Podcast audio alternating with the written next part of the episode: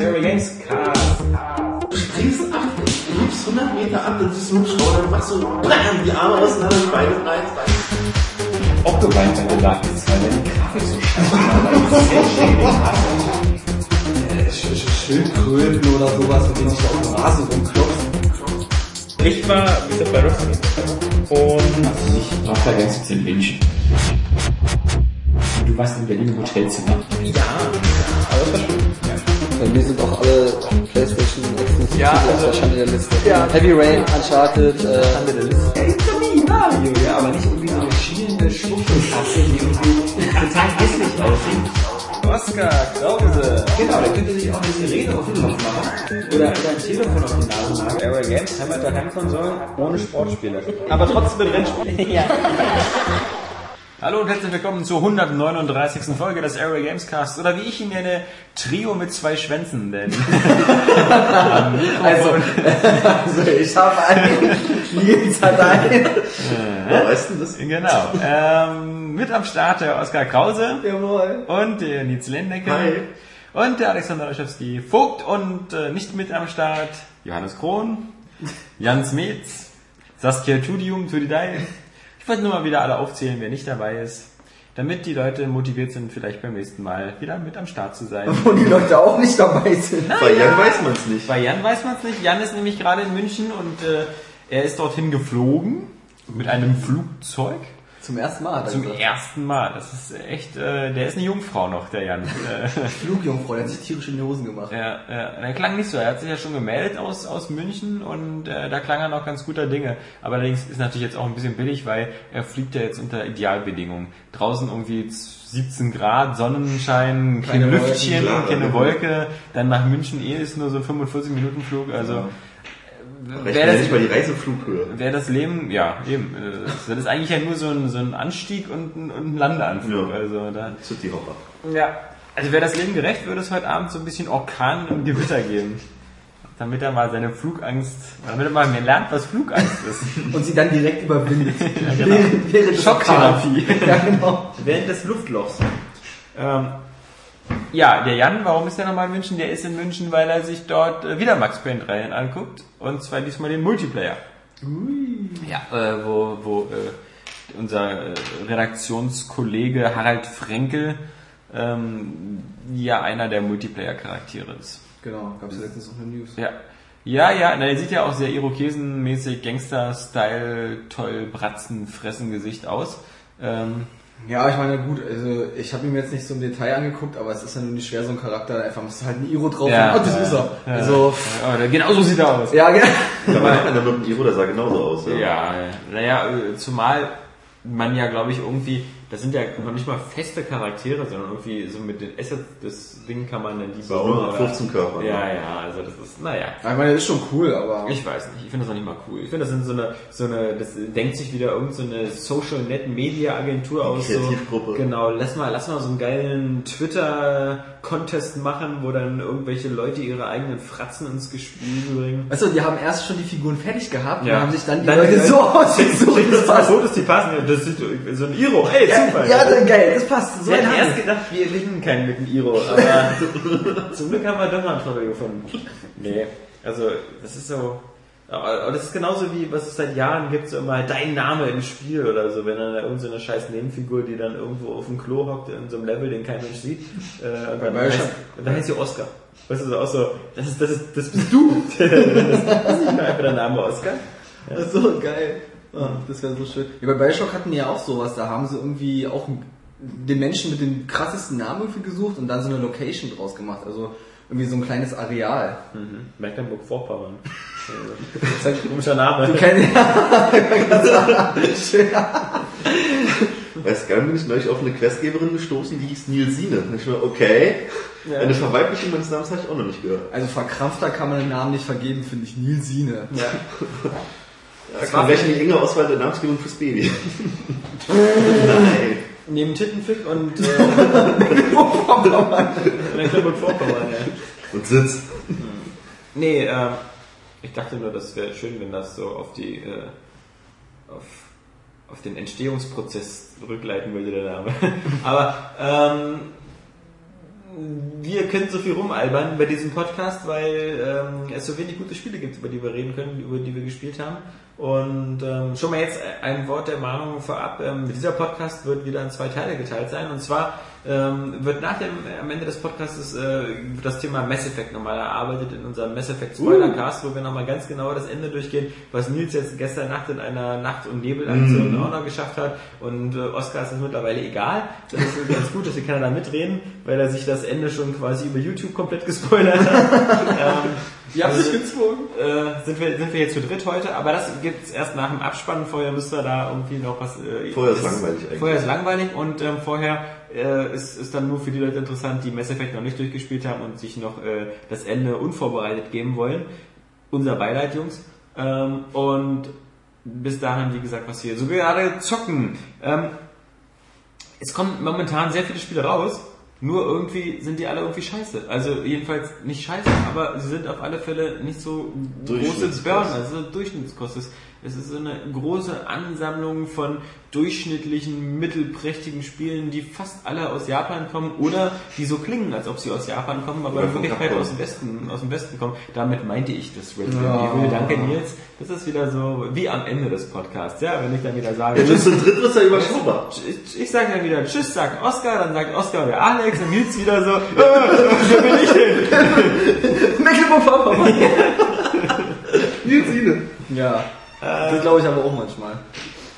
Ähm, ja, genau, fangen wir mal mit, mit was, was so gespielt wurde. Der, der, der Jan, der jetzt ja gerade in München ist, ähm, hat natürlich Resident Evil gespielt. Zum Glück konnten wir da ab und zu mal ein bisschen über die Schulter gucken, aber länger als fünf Minuten hat das, glaube ich, auch keiner von uns gemacht, weil das ja irgendwie alles so, so generisch aussieht nach 15 Team-Shooter. Ja, das wurde auch super uninteressant und ähm, er hat ja dann den ersten Level so gespielt, was dann, wie gesagt, durch so, so eine Art langen Korridor geführt hat, der irgendwie im Untergrund war und so dunkel und ein bisschen bläulich.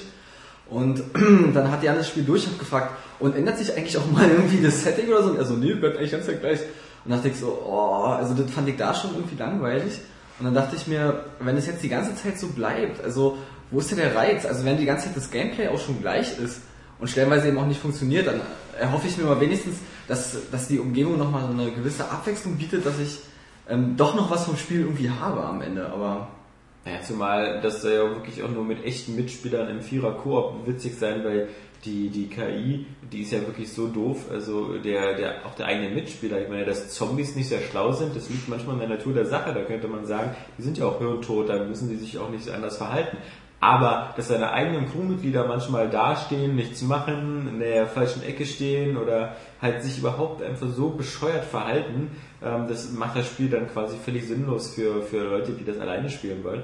Und das, davon gibt es ja auch noch eine Menge. Plus die, die ganzen Hardcore Resident Evil Fans, ähm, zu denen ich ausdrücklich nicht gehöre, aber ähm, die, die Fans dieser Reihe sind und die vielleicht noch sogar den Überblick haben über die Timeline. Mhm. Äh, denn das ist ja, ist ja schwer genug, das alles zu begreifen, da mit den andauernden äh, Hin und Her und, und Beskar hier und Beskar da und Leon Kennedy und, und dann die und, und Yada, sonst was. Ähm, ich glaube, die, die bekommen ja da auch äh, nicht richtig neues Futter oder so, weil das abgesehen davon, dass es eh nur eine Parallelgeschichte ist zu Resident Evil 2, ähm, wird er ja auch kein Charakter, für den man sich interessiert, irgendwie weiter ausgearbeitet. Weil man ja auch die Bösen spielt von Umbrella. Eben, das kommt ja auch noch dazu. Also Jan meint ja auch so, storytechnisch ist einfach so, dass man erstens äh, dass da keine neuen Nuancen sich irgendwie ergeben ja. oder so, neue Blickwinkel auf das Ganze, sondern man spielt einfach nur die, die man gar nicht spielen will, eigentlich bei Resident Evil. Und äh, dann trifft man auf die bekannten Charaktere, aber das soll nur so oberflächlich sein, dass es eigentlich überhaupt gar keine Substanz hat und dem, dem Spiel gar nichts hergibt. Ja, eher so eine Cameo-Sache, dass man die kurz sieht und so. Guck mal da hinten. Hey, guck mal, da ist er. Ja. Oh, ein Schatten. Ich hab's gesehen. Ja, das hab ich schon früher das gesehen. Der hat auch die Haare so. Ja. Ja, ich meine, das ist ja auch an den, an den grünen Pflanzen und so, die so, die so völlig unpassend da reingebaut worden sind, die, ja. mit, die, die, die du, glaube ich, auch nur benutzen kannst und nicht kombinieren oder mit irgendwelchen Sachen da. Das ist alles, es ist ja, wie gesagt, es ist, ähm, wir hatten es ja angedeutet, das wissen auch die meisten Zuhörer, glaube ich, ist es halt ein, Spiel von, vom westlichen Entwickler, der, der, der Socom-Macher, das ist, glaube ich, ein Team von ehemaligen Zipper Interactive Leuten, die jetzt aber anders heißen. Und äh, zuletzt SOCOM gemacht haben, was auch immer, also SOCOM ist für mich auch so ein klassisches Spiel, was zwar eine riesengroße Fanbase hat, aber was im Grunde ja auch nur äh, so ein bisschen so bei der Playstation so aus einer Not eine Tugend war, weil die Playstation hatte ja äh, zu Zweier- und Dreierzeiten keine großen Multiplayer-Shooter, und damals war es ja noch nicht so üblich, dass immer so das Modern Warfare Call of Duty kam und damit man sowas Halo entgegensetzen konnte, war zum Beispiel auf der Playstation halt immer das SOCOM-Franchise ziemlich stark. Und äh, klar, da gab es natürlich auch äh, äh, ein paar gute Titel und, und, die hatten auch schon als eine der ersten Spiele so ganz geile Sachen mit Spracheingabe und Headset und, und das ganze Koop-Gespiele. Aber ich glaube, wenn das nicht so diesen Sony-exklusiven Anspruch gehabt hat, damals die SOCOM-Reihe, dann wäre das jetzt auch nie so der, der große Brenner gewesen. Und ich glaube nicht, dass diese Spiele den Battlefield und den äh, Call of Duty dieser Zeit äh, das Wasser reichen können. Und genauso lieblos wirkt es halt auch. Es sieht aus, als ob man einfach nur die Skins ausgetauscht hätte. Es könnte auch nur ein Mod sein. Wirkt wie eine, eine lieblose äh, Auftragsarbeit, wo sich die Entwickler null um Resident Evil scheren und ähm, also das ist, wirkt ja auch witzig, dass der Entwickler jetzt schon wieder gesagt hat, er macht, er macht noch ein anderes Spiel. Schließt uns also, nicht! Ja, ja. Ich denke mal, die können gar nicht geschlossen werden, weil die, die werden ja keinem gehören. Also das wird ein unabhängiger Entwickler sein, der halt eben äh, Auftragsarbeiten macht, die werden nicht zu Capcom gehören. Ähm, aber ja, es könnte auch das nächste Gwyn werden, also die ja auch so eine äh, Reihe von guten Spielen dann auch für Capcom gemacht haben, wie Bionic Commando. Ja, also das ist also ein Spiel Resident Evil äh, Raccoon City, was man sich im März eigentlich komplett sparen kann. Ja, ich glaube auch, das versucht eigentlich nur auf dieser Resident Evil 6 Welle zu reiten. Also es wurde angekündigt. Ja, weil gibt's da schon eine Welle, weil äh, naja, bis, also auf, bis auf, dass es kommt. ja, also es wurde halt angekündigt mit Release-Datum. Es gab einen ersten Trailer, das war ganz geil und ich glaube, da wurden die Leute einfach ein bisschen heiß gemacht. So, weißt du, dass das einfach, Das kommt äh, dass, ein dass, anderer Resident Evil. dass die Hose einfach mal ein bisschen enger wird, ein bisschen feuchter, ja. Und äh, dann kommt natürlich schon mal was zu Resident Evil irgendwie raus, womit man sich, sag ich mal, die Zeit vertreiben kann. Ähm, und ich glaube, darauf plädieren die Einfach einfach. nur ein bisschen überbrücken. Ja, aber es scheint irgendwie nicht ganz so zu funktionieren, weil, also ich, Capcom ist auch der Einzige, der immer wieder versucht, irgendwie mit westlichen Entwicklern zusammenzuarbeiten und dabei immer auf die Fresse fällt. Und das ist halt witzig, weil es gibt ja auch westliche Entwickler, auch die mit, den, mit denen Nintendo zusammenarbeitet. Und äh, die bekanntesten zum Beispiel die, die die Metroid Prime Spiele gemacht haben. Und die Retro-Studios, die ja. Retro-Studios, und die wirken, das waren immer geile Spiele. Und sie wirkten irgendwie, kann ich mir nicht helfen, immer japanisch. Also, also auf eine gewisse Art. Also ich finde, ähm, die haben sich einfach gut eingefügt. Also Ja. ich, äh, hätte, hätte mir jetzt jemand gesagt, das ist von Nintendo und von auch, auch entwickelt worden, hätte ich es geglaubt. Ja. Also es war ja hier Metroid und Donkey Kong Country Returns. Ja. Also äh, gliedert sich wunderbar ein so und hat sich auch super geil gespielt. War schön. Mhm. Eben, also es geht ja auch, aber ähm, ansonsten hat äh, Capcom da momentan gerade nicht so viel Glück und die, die Idee ganz klar, sie haben ihre Franchises, die gut laufen und sie, sie haben ja nur selber auch, auch heute gesagt, so irgendwie mm, Survival, Horror und sonst was, die Nische ist zu klein und wir müssen mehr auf Action machen, aber natürlich ist die Action-Nische größer, aber da ist natürlich auch der Konkurrenzkampf viel, viel größer und äh, da kannst du halt eben gerade im Koop Bereich nicht mit so einem Spiel ankommen, was so, naja, geht so grafisch so ganz nett und so, weil äh, auch, auch gerade in dem Bereich bist du sofort wieder, dass jemand sagt so, naja, äh, guck dir mal Gears of War 3 an oder so, was, was genau dasselbe ist. Vier Spieler, Koop, äh, wo es halt in allen Belängen deutlich besser. Ja, dass man das kombinieren kann, zeigt auch Dead Space. Also lernen die denn nichts von der Konkurrenz? Also da ging es ja auch Horror und Action zu kombinieren. Ja, ja, ja, wobei auch Dead Space natürlich jetzt auch nicht so der Milliardenseller war, aber ganz ordentlich, also so zwei, drei Millionen hat es verkauft und mit jedem, also der erste Teil glaube ich knapp eine Million, der zweite dann zwei Millionen, das ist der dritte, mal sehen, was, was da kommt. Ähm, Dead Space ist ein perfektes Beispiel, vor allem, weil ja auch Isaac Clarke von Anfang an laufen und schießen konnte. was, was sehr praktisch war. Aber es ist immer so ein bisschen paradoxer, ein Paradoxon mit diesen äh, Actionspielen, ja. Wenn du jetzt hier bei Binary Domain, Ja. ähm, da war es zum Beispiel so, dass das Studio gesagt hat, die haben jetzt extra einen Action-Titel genommen, weil er einfach äh, von der breiten Masse akzeptiert wird und es ähm, dafür dann wahrscheinlich auch mehr Abnehmer geben wird. Andererseits hast du da aber auch schon genug Titel. Ja. Also ähm, du, du schaffst halt ein Produkt für eine breite Masse, die aber gleichzeitig schon eigentlich gesättigt Gesättigt ist. Oder sich auf bestimmte Marken eingeschossen hat. meine, das, man könnte auch sagen, der, der MMO-Markt, der ist riesengroß und so, aber im Grunde ist der eigentlich nur World of Warcraft und, und einen, einen Konkurrent, der es vielleicht ein bisschen gepackt hat, eben The Old Republic. Aber äh, davor haben es 20 Leute versucht und sind alle grandios gescheitert. Und obwohl der Markt groß genug ist, man, man konnte immer sagen, es oh, gibt hier 11, 12 Millionen WoW-Spieler, aber das heißt nicht, dass die alle sofort noch was anderes spielen. Und ja. genauso ist der Shooter-Markt. Da gibt es halt dann 20 Millionen modern, also Call of Duty-Spieler. Ja, die spielen auch nichts anderes. Die spielen vielleicht noch jetzt ab und zu Battlefield, weil das hat sich ja auch so ordentlich verkauft. Ja, aber die spielen nichts anderes, genau. Und warum auch? Weil natürlich Activision und äh, auch ja alles daran tun, das Spiel das ganze Jahr über frisch zu halten mhm. mit den ganzen Add-ons und dann gibt es eben wieder das nächste. Und das Ganze auf einem gleichbleibend hohen Niveau. Ja, so.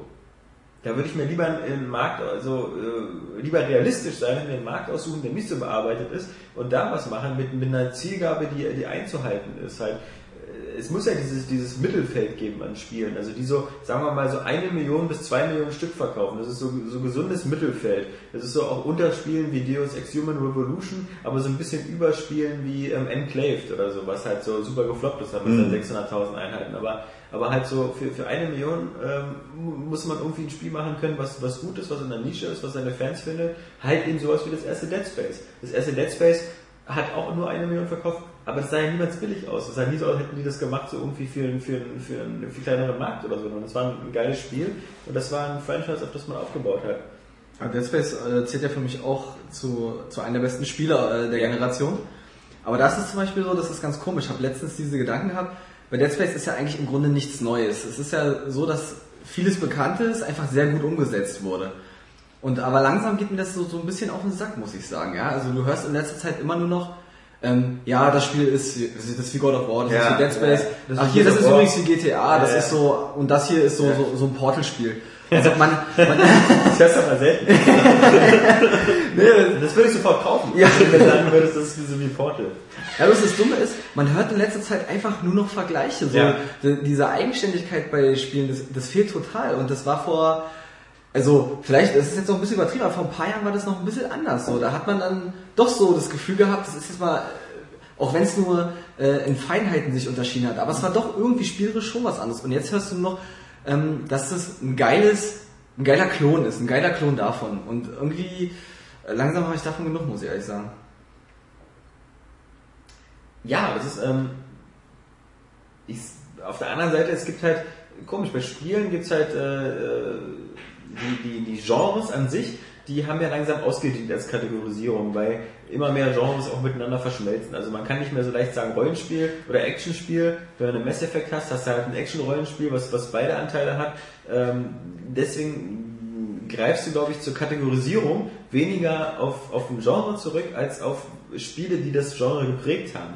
Ähm, also jedes Spiel, was jetzt zum Beispiel Action und Rollenspiel zusammen kombiniert, wird immer verm vermutlich ver verglichen werden mit Mass Effect. So ähnlich. Mhm. Also jedenfalls wenn es Third-Person-Shooter-Action vergleicht. Und dann noch Sci-Fi-Setting hast. Ja, genau. zum Beispiel Mass Effect 4. Also mit Mass Effect verglichen werden. Ja. Nee, aber ähm, äh, auch deswegen auch Gears of War. Ich meine, das haben wir doch beim letzten Podcast schon gesagt, wie, wie ermüdend das ist, bei jedem Third-Person-Action-Shooter immer zu sagen, das ist Gears of War und so. Ja, ja, das ist halt auch der Shooter, der es mit etabliert hat und mit auch perfektioniert hat. Deswegen, warum sollte ich es auch mit einem zweit- oder drittklassigen Third-Person-Shooter vergleichen? Aber bevor ich mir jedes Mal die Zunge abbreche beim Wort irgendwie Third-Person-Action-Shooter, mhm. ähm, sage ich halt lieber als so wie Gears. Oder weil ich auch gleich eine Abstufung drin haben kann, äh, ist, ist ungefähr so wie Gears. Ja klar, ist ja logisch, weil da Informationen auch schnell, sag ich mal, vorvermittelt werden. Ja. Wenn du Gears hast, weißt du, okay, ist Action, ist brutal, ist mit Waffen. Da kann ähm, auch jeder Spieler was mit anfangen. Du musst dem das nicht erst erklären. Und ja, eben. gleich, ist es nicht, ist es kein Ego-Shooter? Ja, eben, also das ist, ist mir schon völlig klar, aber bloß, ich finde rein spielerisch, also wenn man diesen, diesen Vergleich nutzt, ist es meistens eben aber auch so, also, dass es spielerisch eben auch sehr ähnlich ist, also gar nicht so abwegig. Also wenn du es jetzt eben vergleichst, ähm, dass du dann ein Spiel hast am Ende, das sich eben auch so anfühlt, hm. wie ein Gears. Und das zum Beispiel nervt mich halt einfach. Ja, ja. Also, so, bei dem Binary Domain, das fühlte sich ja immer an wie so ein Gears leicht irgendwie. So. Ja, das genau, also Genau, so ein Japano-Klon ja, davon. Ja. Okay, es hatte eine coole Story und dann sage ich auch wieder, okay, das ist ein guter Punkt, ja. Wenn das Spiel jetzt schafft, eine, eine geile Geschichte zu erzählen, die mich dann mitreißt und am Ende dann auch ein befriedigendes Ende hat, im Gegensatz zu Mass Effect 3 zum Beispiel. Dazu kommen wir nachher. Ähm, dann ist es schon, ich sag mal, ein extra Punkt, äh, den ich dann durchaus honoriere. Also das ist dann schon wieder okay, sage ich mal.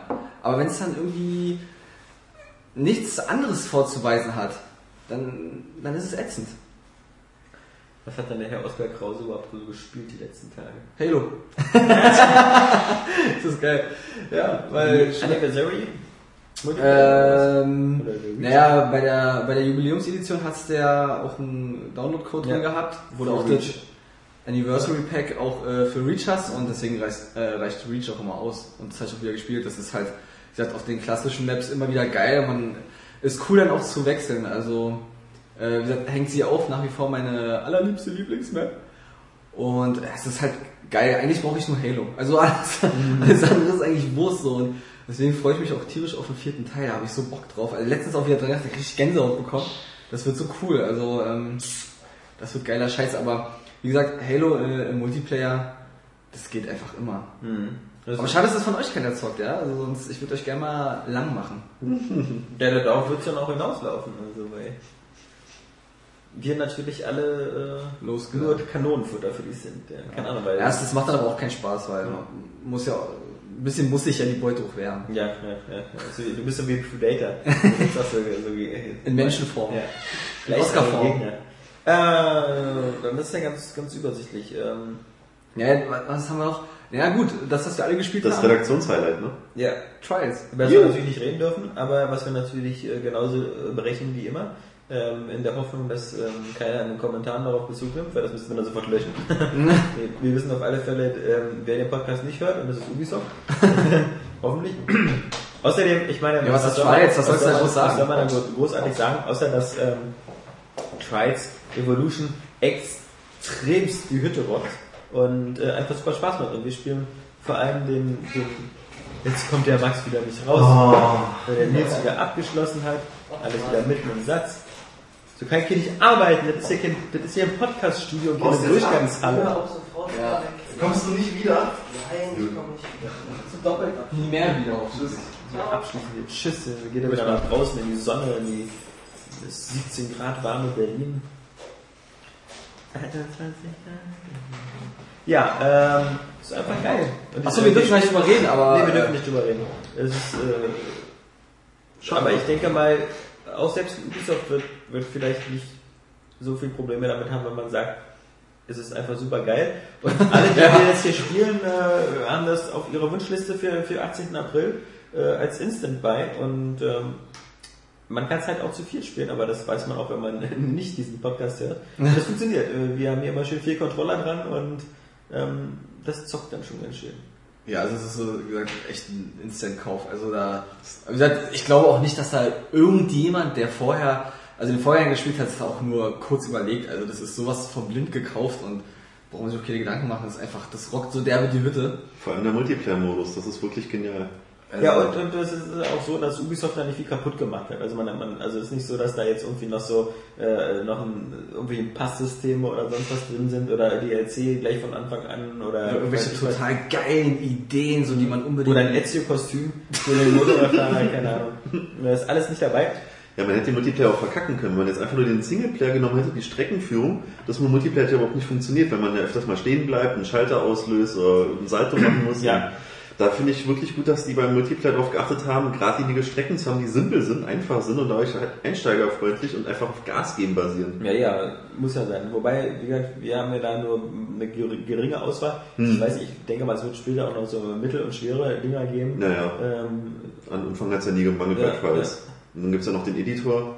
Ja, also wie gesagt, die, die, die Singleplayer-Strecken, die sind jetzt auch weitaus detaillierter geworden. Ich meine, der erste Teil sah schon grafisch geil aus, aber man war halt irgendwie immer in dieser Art äh, äh, Hangarhalle oder in dieser, in dieser großen Flugzeughalle da.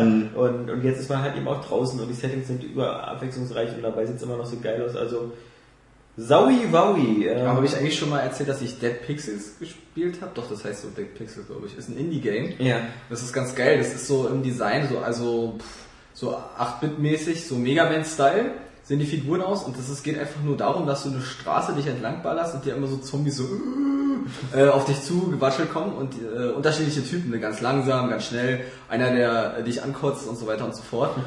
Mit einem äh, geilen Soundtrack und es ist so liebevoll und so cool gemacht, das ist ja auch so ein Indie-Game. Ich bin das für sonst für sowas eigentlich nicht unbedingt zu haben. Ähm, aber das war ganz geil, weil du dich einfach so, ich weiß gar nicht, das sind glaube ich 20 oder über 20 Straßen, die man sich einfach so, so ähm, Arcade-mäßig einfach langballert. Und das zusammen mit einem Kumpel zu zweit, das ist, das macht derbe Bock. Und das Coole ist, da sind auch immer so kleine Details sind drin, die es immer noch reizvoll machen. Ja? Zum Beispiel, wenn du kannst Items sammeln und dann auch verkaufen, Munition, gibt's alles verschiedene Waffen. Und wenn man aber zu viel trägt, wird man langsamer. Und es hat sogar unterschiedliche Stufen. Also du kannst wirklich so viel tragen, dass du noch ein Gramm reicht, damit du dich nicht mehr bewegen kannst. Und dann läuft er super langsam vorwärts. Und das, und das Geile ist, wenn dann halt einfach keiner seine Items ablegen will, weil sie halt alle so gierig sind. Ja. Und, man dann alle mitnehmen. und dann schleichen die, die beiden Figuren so die Straße lang. Denkst, Nein, ich mach halt alles, ich will doch alles verkaufen. Und es ist aber äh, wirklich so cool, die Mucke ist gut. Ähm, wie gesagt, echt kurzweilig und eine geile Sache. Ich weiß gar nicht mehr, wie viele Punkte das gekostet hat. Das ist jetzt also äh, vom Indie-Platz. Äh, Ja, genau. Das sind ja meistens nur 80 Points. Ja, irgendwie sowas, genau. Muss gewesen sein. Aber da variieren auch die Preise manchmal, oder? Kann Ja, geht hoch bis 240, das ist das Limit. Ja, Ich weiß es nicht mehr so genau, auf jeden Fall war es günstig und äh, für Mega Man Zombie-Spiel auf der Straße fand ich es geil. Und ähm, genau das hat es mir auch geliefert und das ist echt, ist cool. Also es ist auch mit, glaube ich, mit Highscore am Ende und so und ähm, dann wird nochmal in der Statistik aufgeführt, wie viel du umgelegt hast und so weiter und so fort. Ziemlich cool. Ich habe ja sowieso einfach so auch so eine Liebe zu diesen Retro-Titeln, weil die sind einfach, einfach ehrlicher und reiner. Ja. Also das ganze neue, moderne Zeug. Naja, das äh, Trials HD ist ja, ist ja Teil von dem nächsten Xbox Live Arcade Festival, das sich ja Arcade Next nennt. Da ist ja dann auch noch eben, wie gesagt, Minecraft für Xbox tatsächlich dabei, was eben auch 1600 Microsoft Points kostet und damit fast genauso ein bisschen günstiger ist als die PC-Version, die kostet ja immerhin auch schon 20 Euro. Ähm, aber interessant war nur, dass das jetzt auch die ersten Spiele sind, die diese Grenze der Gamerscore-Punkte wieder aufgehoben haben. Das heißt also, ich weiß nicht, ob es bei Trial schon so ist, aber auf alle Fälle ähm, sind diese drei Spiele in dem Zeitraum, wo man schon als äh, Xbox Live Arcade Spiel 400 Gamerscore-Punkte vergeben kann. Das ist ja von Microsoft jetzt auf, Ja, aufgehoben ja. worden, die 200er Grenze und jetzt, na mal gucken. Und für DLC ja auch, also ich meine, vielleicht, ich weiß nicht, ich weiß nicht warum. Natürlich machen sie es auf der einen Seite deswegen, weil die Xbox Live Arcade Spiele immer größer werden. Also auch gerade Spiele wie I Am Alive oder so, die sind ja zumindest, also was den Spielspaß angeht, darüber kann man sich streiten, aber was, was, was so den, was so den Production Value und so angeht, sind das ja schon fast nicht mehr zu unterscheiden von, von großen Produktionen. Deswegen war das vermutlich auch überfällig, da die, die, die, die Gamerscore anzupassen. Auf der anderen Seite weiß ich gar nicht mehr, ob das Gamerscore-Thema noch immer noch so wichtig ist oder ob das jetzt Ja, doch. schon. Ich glaube, das ist ungebrochen für viele immer Ja. noch so das Ding. Also ich habe letztens auch einem Kumpel ein Spiel ausgeliehen. Und ich habe gesagt, hier Shadows of the Damned war das. Ja. Er hat gesagt, guck dir das mal an, das ist dein Humor, das äh, wird dir gefallen, das ist geil. Und er gibt mir das so zurück und so, oh hier, äh, danke, ich habe jetzt 1000 Punkte. Ich so, du solltest das nicht auf 1000 Punkte spielen, du solltest es einfach durchzocken. Aber so, so eine Leute gibt es dann irgendwie doch, die dann auf Teufel komm raus einfach die volle Punktzahl brauchen. Ja. Aber davon kann man sich nichts kaufen. Gar Nee. nichts, überhaupt nichts. Ich habe das übrigens ausgestellt, alles. Ich habe den Ton ausgestellt, ich habe das dieses Echt? Icon ausgestellt, ich sehe nichts. Ich, ich zock das Spiel, also das nervt doch ohne Ende, das macht doch alles kaputt. Ist doch für den Arsch. Das ist auch ausgestellt. Das nervt mich auch, wenn, wenn zum Beispiel äh, irgendwie so im Spiel, das ist ja nicht immer so, aber es kommt eine Cutscene oder so und das Spiel versucht Ja. die Atmosphäre aufzubauen Ja. und kommt dann so, kriegt man dann laut, yeah, 20 Punkte. Ja, das, das, das geht mir auch tierisch auf den Sack. Cool ist es natürlich, wenn du jetzt irgendwie so äh, kurz irgendwie eine Rendersequenz hast, das blendet so aus, wird schwarz und dann kriegst du einen Gamescore und dann Ja. geht's weiter. Das ist gut. Aber wie gesagt, abgesehen davon, mich, mich erinnert es dann auch immer wieder dran, dass irgendwie, da wird dann irgendwie doch der Jäger in mir geweckt, ja, und dann, Ja, ja. dann spiele ich es doch einfach anders. Das ist so. Und deswegen habe ich es einfach ausgestellt, weil ich will mir irgendwie den. Teilweise ist auch genau das der Reiz für manche Leute. Dass sie halt dann sehen, ah, Ist- für den Erfolg muss ich das und das machen, das ist eine coole Idee, versuche ich. Ja, äh, wie gesagt, äh, eine Handvoll meiner Kumpels, die geht auch tierisch drauf ab. Ist ja auch völlig okay, wenn, wenn einem das Spaß und Freude bringt, ist doch in Ordnung. Also mir ist doch, äh, kann es doch egal sein, wie jemand da seine Freude in so einem Spiel findet. Wenn es die Komplettierung ist, ist doch okay. Aber ich weiß, dass ich Spiele anders spiele und nicht mehr so, wie, wie ich es eigentlich am liebsten habe. Also so, dass mir einfach die Atmosphäre wird mir dann einfach kaputt gemacht durch das Zeug. Und äh, ich gucke mir natürlich auch den Gamescore an dann ähm, hinterher, wenn ich das Spiel ausgemacht habe. Da gucke ich natürlich auch mal rein, so, ach, was habe ich denn gemacht? Oder vielleicht manchmal haben die sich auch irgendwelche welche geilen ähm, äh, Sachen ausgedacht, dass du noch ein bisschen schmunzeln musst über den Erfolg oder so. Das ist ja auch ganz cool. Zum Beispiel bei also was Rev ist es so, äh, da kommst du ja auch in so eine Quelle und da bist du von so einem Quellenmädchen bedient, die haben relativ wenig an und äh, relativ große Hupen.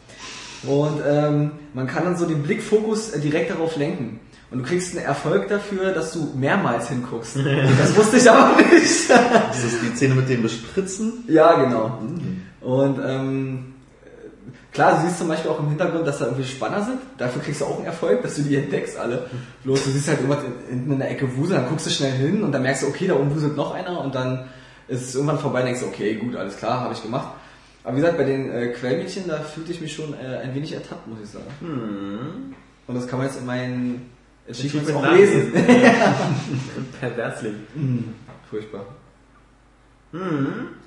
Äh, Nils. Außer- ja, außer- außer, Mass Effect, wozu wir nachher kommen werden, habe ich, ja gut, Trials hatten wir auch schon. Was kann ich denn erzählen? Darksiders kann ich erzählen. Was hatten wir schon? Trials hatten wir schon. Trials Mass Effect darf ich noch nicht, ja, ja. Das, äh, Ich muss jetzt mal überlegen, was ich überhaupt noch sagen kann und darf. Aber da kommt mir halt Darksiders in den Sinn, wo, wo ich eigentlich die wenigste Lust habe. Ich war in Amsterdam bei THQs letztem großen Sommerhit. Das soll ja irgendwie so Juni, Juli erscheinen. Ja. Und ich muss zugeben, ich habe den ersten Teil nie gespielt. Ich habe immer nur gehört, dass der ganz oft mit Zelda verglichen wurde. Also ich habe den ersten Teil gezockt. Ich fand den auch cool, hat mir auch Spaß gemacht. Ich finde den Zelda-Vergleich, der ist absolut treffend. Also ich weiß immer nicht, warum die Leute sich da so aufregen. Du Gerade hast, beim ersten ist ja, weil du hast ja teilweise fast dieselbe Melodie, wenn du Schatzkästen aufmachst. äh, äh, daran, daran kann ich mich gar nicht mehr so genau erinnern, aber ich weiß einfach, ach, dieses Feeling, einfach dieser Aufbau, das ist, du hast so eine gewisse äh, Linearität da drin, aber immer noch so ein gewisses Maß an Freiheit, dass du das Gefühl hast, du wärst doch irgendwie ein Stück weit doch ein Entdecker. Ja. Wenn du jetzt unter Wasser tauchen kannst, in Höhlen rein oder irgendwo hochkrabbeln und da findest du dann doch irgendwie ein Geheimnis und so. Und deswegen finde ich den, den Zelda-Vergleich eigentlich ziemlich passend. Ich muss dazu, ich bin auch Zelda-Freund und Fan, ja. Also äh, fällt mir jetzt auch gar nicht schwer und ich weiß auch nicht, warum sich da Leute aufregen oder. Hat sich auch keiner aufgeregt, also im Gegenteil. Wie gesagt, Darksiders 1 hatte ja sehr, sehr viele Fans. Kam ja, wie gesagt, auch zu so einem denkbar günstigen Zeitpunkt raus im Januar, ähm, wo, wo nicht viel los war. War so ein bisschen der Überraschungshit und, und gerade die Leute, die nur eine Xbox oder eine PS3 hatten, waren natürlich dankbar, so eine Art Zelda-ähnliches Gameplay auch mal auf, auf einer HD-Konsole zu bekommen, weil das gab es halt auch nicht so selten. Und das, deswegen ähm, war ja das erste Darksiders eben auch äh, für TH Blue vermutlich sehr überraschend eben sehr, sehr erfolgreich. Und ähm, aber mit Darksiders 2 schafft man jetzt die Geschichte um, um Ja, man ändert halt ein bisschen was. Die haben auch nicht gern, äh, also die Entwickler haben den Vergleich mit Zelda nicht gemocht. Also wenn man die darauf angesprochen hat, haben die Dann immer den gemeint, Titel aber nur gut tun, verstehe ich nicht. haben sie immer gemeint, nee, und äh, weil an die andere Redakteur mal gefragt, so, ob sie es halt gespielt haben, so das letzte Zelda und so, und die immer, nein, nein, also mit Zelda haben wir eigentlich gar nichts am Hut. Also vielleicht sollte man auch irgendwann verstehen, dass es nicht um- das, das Schlechteste ist, mit so einem guten Spiel Ja. verglichen zu werden. Also, Ja, das ist gut. komisch, ist komisch. Ja. Und jedenfalls haben die sich schon mal gedacht, ja, wir wechseln jetzt einfach mal das Gameplay ziemlich groß. Warum nicht einfach mal beim zweiten Teil was ganz Neues machen, ja? Kann man ja versuchen. Und zwar das ganze Kämpfen, es war wohl ziemlich viel gekämpft von dem ersten Teil, habe ich mir sagen lassen. So fast schon wie in God of War irgendwie. Und ich habe mich beim Spielen halt dann schon gefragt, so kämpfen, kämpfen, wird hier mal gekämpft, kommen noch Kämpfe? Weil ich hatte drei Stunden Zeit für den Dungeon, also es ist wirklich groß, das muss man mal vorneweg sagen. Die haben gesagt, der Umfang wird gigantisch.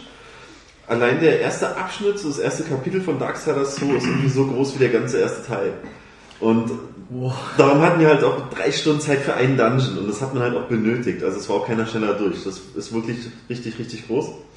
Und ja, aber gekämpft wurde halt fast gar nicht. Also das kann man wirklich an einer Hand abzählen, wie oft ich gekämpft habe. Ja. Stattdessen gibt es jetzt einen ganz, ganz großen Schwerpunkt. Klettern und Hüpfen, was das Zeug hält, Oh, wie Prince da- of Persia. Da hast du ja uns, ja, und da hast du ja uns das Video gezeigt und gesagt, wir hatten es ja vorhin mit den Vergleichen, ne? Ey, aber da, da kannst du niemandem Man kann mehr was man, erzählen. Man Das ist kann es nicht anders beschreiben. Man, man bringt es auf den Punkt, wenn man sagt, das ist Prince of Persia im Darksiders-Universum. Damit ist fast alles gesagt. Also die, Das Geile ist, sollte es mal ein Event zu Darksiders 3 geben, darfst du die Entwickler nicht mehr darauf ansprechen, ob sie Prince of Persia gespielt haben. Ja, nee, haben wir nie. kennen wir gar nicht, hatten wir das, Aber ja. wir haben jetzt Zelda gezockt. Nee, aber das, das Geile ist halt einfach wirklich, du siehst, also die Wände, also überhaupt die- diese Elemente beim Klettern, die sind eins Die Animation, die. Bewegung. Ja. Alles. Du hast Wenn er an der Wand langläuft, da mit der einen Hand sich festhält, so entlang schrammt, das ist alles Genau, der, der, genau, der kratzt dann da so lang und läuft, die, die Laufanimation, die sieht haargenau so aus. Dann hast du da diese, diese Balken, die dann so ein bisschen in die Wand reingelassen wurden. Ähm, die, die die auch aus lang Prince of Persia. ja. Dann hast du, dann hast du diese ähm, An Decken kann man lang klettern. die Balken, die Greifarm. genau, die so senkrecht von der Decke hängen, wo du so hin und her springst. Das ist also unfassbar. Also das ist wirklich. Ich hätte mir, hättest du mir nicht gesagt, dass es Darksiders 2 ist. Ich hätte geglaubt, das wäre Prince of Persia. Ja, das ist wirklich sehr skurril. Da haben einige Leute schon gestaunt.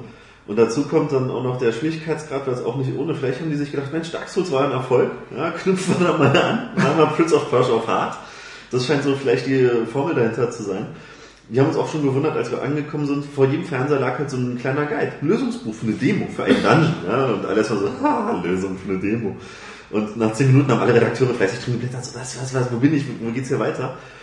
Weil die Orientierung fällt einem auch ziemlich schwer. Also das Dungeon ist ja wirklich groß, man kann sich ja vorstellen, bei drei Stunden Spielzeit, ne? Und wenn dann halt auch noch alles gleich aussieht und man bei unzähligen Klettereinlagen irgendwo runterfällt und sich wieder neu orientieren muss und man hat auch keine Markierung auf der Map, wo man jetzt ist oder wo man hin muss, wo das Ziel ist von der Quest, da kommt man ganz schnell wirklich durcheinander, sich zu überlegen, so, hm, bin ich jetzt hier Punkt A oder Punkt B, wo muss ich lang? Das ist auch so furchtbar dämlich. Ich meine, ähm, ich weiß nicht, wo sie das her haben, keine Ahnung. Aber bei Dark Souls ist ja, ist ja richtig, gibt eben keine Karte. Bloß das, das Geniale bei dem Spiel ist ja, äh, man kommt ja trotzdem vorwärts, weil es einfach so klar strukturiert ist und, und äh, im Design dich einfach so stringent nach vorne führt, ja. Ähm, die, die Welt ist riesig groß, aber man weiß einfach, wo man ist und wo es lang geht, ja. Ja, das und, ist so ein ganz großes Manko, dass die, also die Entwickler, die wurden ja auch darauf auch gefragt und die haben ganz stolz gesagt, nee, das ist eigentlich Sinn der Sache, ja, ist bezweckt. Wir wollen, dass der Spieler halt mal nicht an die Hand genommen wird, nicht so tutorialmäßig, hier guck mal, mach mal das und das, sondern der Spieler soll die Welt erkunden und selbst entdecken. Ja, aber muss das Spiel auch das hergeben. Aber ganz ehrlich, also ich entdecke ja auch gerne, ich spiele ja Skyrim. Also ich bin jetzt nicht so die entdeckungsunlustigste Variante. Wenn ich einfach keine Lust habe, was zu machen, weil das Spiel sagt einem gar nichts. Es kam mehrfach, mehrfach vor, dass ich halt in den Raum gekommen bin, habe einen Hebel umgelegt und normalerweise kennt man so als langjähriger Videospieler, dass eine Sequenz einem sagt, hier der Hebel, der hat jetzt bewirkt, dass das Wasser irgendwo steigt oder dass irgendwo eine Tür aufgeht. So, ich habe diesen Hebel umgelegt und gewartet und es passierte nichts. Also, wie alle anderen, wieder in dieser Lösung geblättert. Und dann stand da, go back to room so und so. Und hat toll Backtracking. Also, ich reagiere auf Backtracking echt allergisch. Und vor allem, wenn man nicht drauf kommt. Wenn du einfach aus Langeweile zurückgehen musst, weil du nichts anderes gesagt bekommst. Also, da habe ich dann von vornherein diese Angst, die nächsten 10 Minuten meines Lebens zu vergeuden, weil ich nicht weiß, ob das die richtige Richtung ist, die ich einschlage. Wenn du sie nicht ohnehin schon vergeudet hast. Ich glaube, ja. das 1 hat aber auch viel Backtracking. Zumindest wenn du so auf Completion aus warst und sehr viel sammeln. Ich finde es immer so billig, weil dadurch kann man halt natürlich ein Spiel auch strecken, so unglaublich. Klar, die sagen, es ist riesig, man braucht ewig, ja, wenn da natürlich die Hälfte Backtracking drin ist, dann ist das langweilig. Mhm. Finde ich immer so wie so eine Ausrede. Aber beim ersten Teil war es durchaus so, dass wenn du irgendwas betätigt hast, du auch äh, eine kurze Sequenz dir erzählt hat, was das bewirkt. Ja, es ja. muss so sein. Das, das ist Videospielstandard. Vielleicht gab es es bei Prince of Persia nicht. ja, bei Prince of Persia. Das ist ein ungeschriebenes Gesetz, der Spieler erwartet das einfach. Sonst, ich habe beim ersten Mal den Hebel zwei, dreimal umgelegt, weil ich dachte, das kam einfach nur nicht oder so. Das ist, ist irgendwas aufgegangen. Ich stürzt ein paar Mal ab, ist ja eine frühe Alpha-Version gewesen. Aber nö, die haben gesagt, es soll so. Hm, gut. Also mich hat es ein bisschen abgeschreckt, die ganze Zeit nur zu klettern, runterzufahren, mich zu orientieren und zu verlaufen. Spielspaß stelle ich mir persönlich anders vor. Gibt bestimmt Leute, die vielleicht drauf stehen, so auf Prince of Persia, auch schwer, aber ob das jetzt der richtige Weg ist nach dem ersten Erfolg, nach dem ersten Teil damals, so eine ganz andere Richtung einzuschlagen, wo THQ sowieso kein Problem hat. Wo, wo, wo auch Prince of Persia jetzt auch nicht so ich gerade sagen mehr war, also. Äh, ich, ich, der erste Teil war irgendwie noch so. Der erste oder zweite, dieses Warrior Within. Also ich, wir, wir reden inzwischen von den neueren, nicht jetzt von Prince of Persia von 1991 oder so. Aber ähm, die, die, die Ubisoft Prince of Persia, da glaube ich der zweite Warrior Within, der war noch mit so der, der beste. Und da ging es ja irgendwie auch immer mehr abwärts, vor allem dann mit den ganzen äh, komischen mit dem letzten. Mit dem Cell Shading. Cell -Shading Aber ich weiß nicht, hatte der einen Untertitel oder hieß das nur Prince of Ja, ich weiß es auch nicht mehr. Ich, glaub, ich, weiß, ich, ich, ich habe den auch gespielt. Ich, optisch gefiel der mir super gut, ne? War das der, wo man nicht sterben konnte? Ja, genau, ja, genau. Weil die, die Truller wieder kamen und dann wieder hochgezogen hat. das hätte ich mir bei Darksiders gewünscht. Mhm. Ich, ich, bin, ich bin ein krasser Prinz, ja, und dann muss ich mich von so einer, von, von einer äh, Tante retten lassen. Ähm, Grundsätzlich war die ja schon irgendwie heiß, die Tante. Ja, machen wir mal kurze Unterbrechung? Ja. Kurze Pause. Ja, äh, dann sind wir wieder zurück von der Pause, die uns beschert worden ist, weil ein Handwerker unbedingt rein wollte, um seine Hände zu waschen. Finde ich natürlich, gibt einen Bonuspunkt für Sauberkeit, aber natürlich einen Abzug für äh, schlechtes Timing, weil wir doch gerade Podcast aufnehmen. Hat äh, mich aus dem Konzept gebracht. Naja, Frechheit, welches Konzept? Ja, wollte gerade fragen. äh, ja, Prince of Persia, du hast nochmal nachgeguckt, genau, der letzte Cell-Shading-Teil hieß auch einfach nur Prince of Persia. Ja, mehr nicht. Aber wie gesagt, ich fand es optisch ansprechend. Mich hat es auch nicht gestört. Es war ja eigentlich, ich sag mal, könnte man ja fast sagen, ein ruhiges Spiel, weil ja. die war ja recht unbelebt, die Welt, kaum Gegner. Damit habe ich ja gar kein Problem, wenn das Spiel es mir das äh, plausibel erklärt und mich zu entsprechenden Punkten führt, die dann auch doch wieder reizvoll genug sind, wie zum Beispiel im Bosskampf. Das ist auch okay, aber ich glaube auch die Bosskämpfe waren ein bisschen merkwürdig. Also ähm, da hatte ich auch so, glaube ich, stellenweise meine Problemchen, was eigentlich nicht normal ist. Nee. Weil ich sonst immer mit Bossen ziemlich gut zurechtkomme. Ja. Ja, ja. Aber ähm, da war das jetzt nicht so bombig. Aber wie kommen wir auf Prince of Persia? Ja, von Darksiders. Das war ein leichter Weg. Weil es sich nicht viel nimmt. Aber Bosskämpfe ist ein gutes Stichwort, weil Bosskämpfe waren da auch enthalten am Ende vom Dungeon. Einmal ein Miniboss und dann mal ein richtig großer Fetter. Und da muss man auch schon wieder gleich den nächsten Kritikpunkt ansetzen, weil ich habe mich zuerst gefreut, als der Boss kam, war schön inszeniert. Da war mal eine Zwischensequenz und der, die sehen auch wirklich ganz gut aus, muss man denen schon lassen. Das ganze Design, dieses Comichafte, der Style ist schon cool von Darksiders. Und dann habe ich angefangen zu kämpfen und mich gewundert, so, hm, macht das jetzt irgendwie Feedback, weil es gab keine Lebensenergieanzeige. Das finde ich immer so ein Unding bei Bosskämpfen, nicht zu wissen, welche Attacke jetzt Schaden macht und welche nicht. Ja, und nach dem fünften, sechsten Anlauf habe ich dann halt mal in dem Lösungsbuch nachgeguckt, das war jetzt keine große Hilfe, da habe ich den Typen angewunken. Der wusste auch nicht wirklich Bescheid, hat einen anderen geholt. Gasson, Gasson. Und, und äh, das hat mir dann auch Sorge bereitet, weil der hat gesagt, hier, du musst äh, diese zwei Fähigkeiten skillen, die kannst du auch in mehreren Stufen ausbauen, weil die sind hilfreich. musst, ja. Also äh, genau, nach dem Motto, oh, oh, da könnte man sich ja so festskillen, wenn du vielleicht die Punkte vorher woanders investiert hast. Und da dachte ich mir schon wieder, ah, das ist ein Unding. Wenn nur diese zwei Dinge wirklich hilfreich sind. Und das war wirklich so, ich habe die ausgerüstet, auf so, kannst du dann auf Buttons belegen dann halt, damit du die im Kampf halt schnell drücken kannst. Das ist komfortabel gewesen. Ich habe die Dinger rausgehauen und der war sofort tot. Ja, ich habe vorher 10 Minuten lang gekämpft Ja. und dann diese zwei Zaubersprüche er fällt um. Aber ohne diese Zaubersprüche halt nicht. Und das ist einfach so ein, noch so ein Makel halt. Das ist ja super Essen. Ja. Also das verstehe ich aber nicht. Weißt du, das, der erste Darksiders-Teil war echt cool. So, jetzt den zweiten Teil zu nehmen, einfach ähm, mit einem anderen Charakter, also dem äh, Tot. Tor was Krieg, Tod ist genau.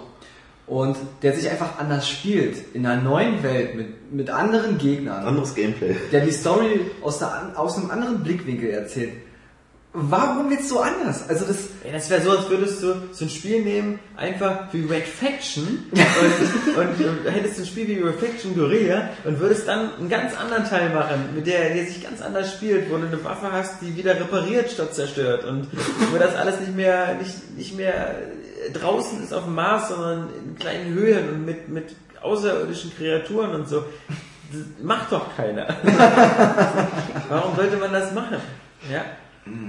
also ich weiß nicht. Also ich finde, äh, also so wie das klingt, wie gesagt, ich habe selber nicht gespielt ja, oder auch ähm, Es ist ja kein kompletter Reinfall, nur es sind so viele Marker. danach klingt's aber also, Ja, es sind einfach so viele Dinge, die mich persönlich halt einfach stören, weil ich bin nicht jemand, der gerne rumklettert. Damit fängt schon mal an. Wenn jemand gerne klettert, okay, aber diese Orientierungslosigkeit. dann Ja, aber ich kann es dir sagen, als, ich kann's dir sagen, als jemand, der den ersten Teil gespielt hat. Äh, da, da gibt es jetzt keinen Punkt, der mich jetzt so irgendwie berauscht, dass ich sagen muss, oh, das würde ich jetzt gerne probieren. Oder, also ich habe jetzt schon keine Lust mehr. Also Ja, weil es halt nicht mehr so ist. klar, man, So wie Nils es verkauft, hat man ja auch keine also Nils an sich schon. Ja. Aber nee, aber ähm, da habe ich mir, was, was heißt mehr erhofft, da habe ich mir einfach äh, was Solideres irgendwie erhofft, sage ich mal. Also äh, das klingt mir ein Wenn bisschen zu, auch überlegt, zu dass es schon so experimentierfreudig, mit, mit Elementen, die eigentlich gut funktionieren. Ja, ja. wenn es halt auch schon so in knapp drei Monaten kommen soll und da waren halt echt noch ein paar Bugs drin und ein paar Abstürze und es war nicht immer erst rein hübsch. Also es fehlte einfach so. Polishing hätte es echt nötig gehabt, noch ein paar Monate vielleicht ranzuhängen. Es Also das- an manchen Stellen so, so kantig und unfertig. Und das drei Monate vor Veröffentlichung. Aber vielleicht kommt's raus und alles wird anders. Ja. Das ist total geil. Das sorgt voll die Hütte. Drück Ja. mal THQ die drauf. Das geht voll ab. Das Spiel des Jahres. Äh, Das neue Portal. ah, Lass ja. uns überraschen. Lass uns überraschen. Ich meine, genau, du musst ja immer am Ende von solchen äh, Vorschauen immer sagen, wir haben noch drei Monate Zeit, da kann sich viel ändern. Da kann sich einiges. Meistens ändert sich da fast gar nichts. Aber äh, man so- hat ja schon Pferde kotzen sehen. Ähm, Ja, ich kann noch äh, hinzufügen, ähm, aber nur ein ganz kurzer Eindruck zum Thema. Ey Leute, was geht denn in Japan schief zurzeit? Ninja Gaiden 3. Ähm, das Oh, äh, ja. kam ja gestern auch, ich habe es ja so eine Stunde gespielt. Ähm, äh, jeder, der meine Spielebiografie kennt, weiß, dass ich äh, Ninja Gaiden 1 und 2 nicht gespielt habe. Jedenfalls nie richtig lange, immer nur so kurz angespielt habe. War nicht so mein Ding. Das war, äh, wenn schon, wenn schon äh, Team Ninja und, und Tecmo, dann lieber äh, Dead or Alive. Ähm, wo ich ja auch Ryu Hayabusa, Ryu Hayabusa spielen konnte Ja. aber weniger Ninja Gaiden. Ähm, hat eine super krasse Hardcore-Fanbasis und das Hardcore bezieht sich nicht nur darauf, wie toll die Fans sind, sondern auch wie hardcore sie in ihrem Spielen sind, weil das ja wirklich traditionell sehr, sehr schwere Spiele waren. Ähm, all das ähm, ist Ninja Gaiden 3 nicht mehr, zumindest nicht nach einer Stunde Spielzeit. Ähm, bis jetzt hat sich das ganze Spiel, ich spiele auf der Playstation immer nur so gespielt, Quadrat, Quadrat, Quadrat, Quadrat, Quadrat, Quadrat, Quadrat, Quadrat, ähm, was, was einfach der Knopf ist für den schnellen Angriff. Es gibt ja nur zwei Angriffe bis jetzt, so schneller Angriff und schwerer Angriff. Und äh, bis jetzt habe ich eigentlich immer nur wie ein Blöder auf, auf den schnellen Angriff hämmern müssen. Ab und zu zwischendurch so, äh, gab es dann noch ein paar kleine Quicktime-Events, wenn man dann die Leute so langsam äh, so auseinander in zwei Scheibchen äh, gerissen hat. Ähm, das Spiel spielt sich wie im Autopilot. Ich meine, am Anfang kann man zwischen drei verschiedenen Schwierigkeitsgraden auswählen. Einer ist, glaube ich, irgendwie, der ist mit Bewegungssteuerung, der bei das Spiel auch Move unterstützt. Ähm, und dann gibt's noch Normal und, und äh, Ninja. Ich habe natürlich Normal gespielt.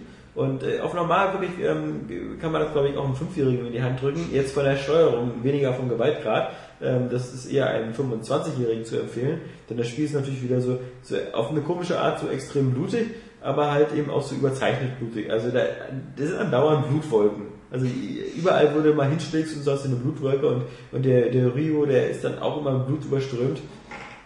Die ganze Handlung spielt halt so um der jetzigen Zeit, dass, dass, da, äh, dass du da erstmal am Anfang, ähm, und wie gesagt, deswegen sind die Eindrücke jetzt noch nicht so intensiv, weil ich das halt erstmal am Wochenende weiterspielen muss, aber am Anfang gehst du halt nach London, weil da so ein, so ein super Terrorist äh, deine Auslieferung erwartet und das ist dann irgend so ein, so ein durchgeknallter Superfreak, der dann irgendwie dir ein Ultimatum stellt und dich dann irgendwie verflucht und dir dann äh, in diesem Fluch dann irgendwie mit den ganzen Seelen deiner bis jetzt umgebrachten Leute und sowas, bla bla bla bla bla. Also die Ninja Gaiden Dinger waren, glaube ich, noch nie dafür bekannt, dass sie jetzt, das, die Stories waren, glaube ich, so ähnlich sinn, sinnvoll wie, wie äh, Metal Gear Solid oder so. Also, dass man da irgendwie vermutlich ein Buch brauchte, um den Sinn irgendwie zu entziffern, was, was halt aber auch so eben so ein typisch japanisches Element ist. Aber es gibt halt eine Sache, zwei Sachen, die halt sehr, sehr auffallen. Einmal, dass eben der, der Schwierigkeitsgrad wirklich so extrem, extrem gedowngradet wurde. Also das, bis jetzt, da sind keine Kombos nötig, die Gegner sind alle, früher bei Ninja Gaiden kamst du in, in, deinem Dojo oder sonst wo in so einen Raum rein, da waren dann drei andere Ninjas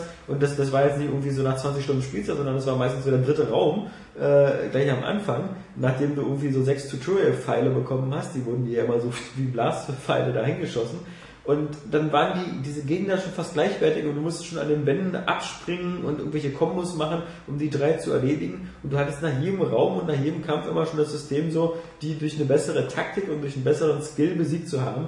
Bis jetzt ist das bei Ninja Game 3 so eher wie God of War. Also so sind auch die Gegner, ja. Also das sind einfach Kanonenfutter. Das sind irgendwelche, irgendwelche äh, so, so, äh, die sind alle so wie, wie äh, irgendwelche Spe Spezialeinheiten gekleidet und so, aber äh, haben auch Raketenwerfer und Maschinengewehre und so, aber im Grunde rennst du immer nur von einem zum anderen und machst da und, und Was ist ja für die Fans echt ein Ninja-Faustschlag ins Gesicht. aber, aber wirklich, das ist äh, ein richtiges Tomahawk ins Gesicht für die Fans. Und äh, was, was mich dann eben auch wirklich ähm, sehr verstört hat und mich zu der Frage veranlasst hat, was da in Japan gerade schief läuft, ist eine ganz komische Stimmung, die dieses Spiel hat. Also mh, am Anfang, also die, die, die, die Gegner, die du nicht gleich vierteilst oder so, die nicht gleich tot sind, äh, die am Boden liegen, die versuchen immer weg zu, zu kriechen und wimmern dabei irgendwas mit, oh, bitte lass mich am Leben und bitte, ich bin verletzt. Und also die sind immer in so einer, in so, in so einem Mitleidsmodus, was einen irgendwie immer so, so, so einen komischen Nachgeschmack beim Kämpfen gibt. Und zwischendurch gibt es halt Szenen, wo irgendwelche Gegner dann eben auch ihre Maske abnehmen und sagen,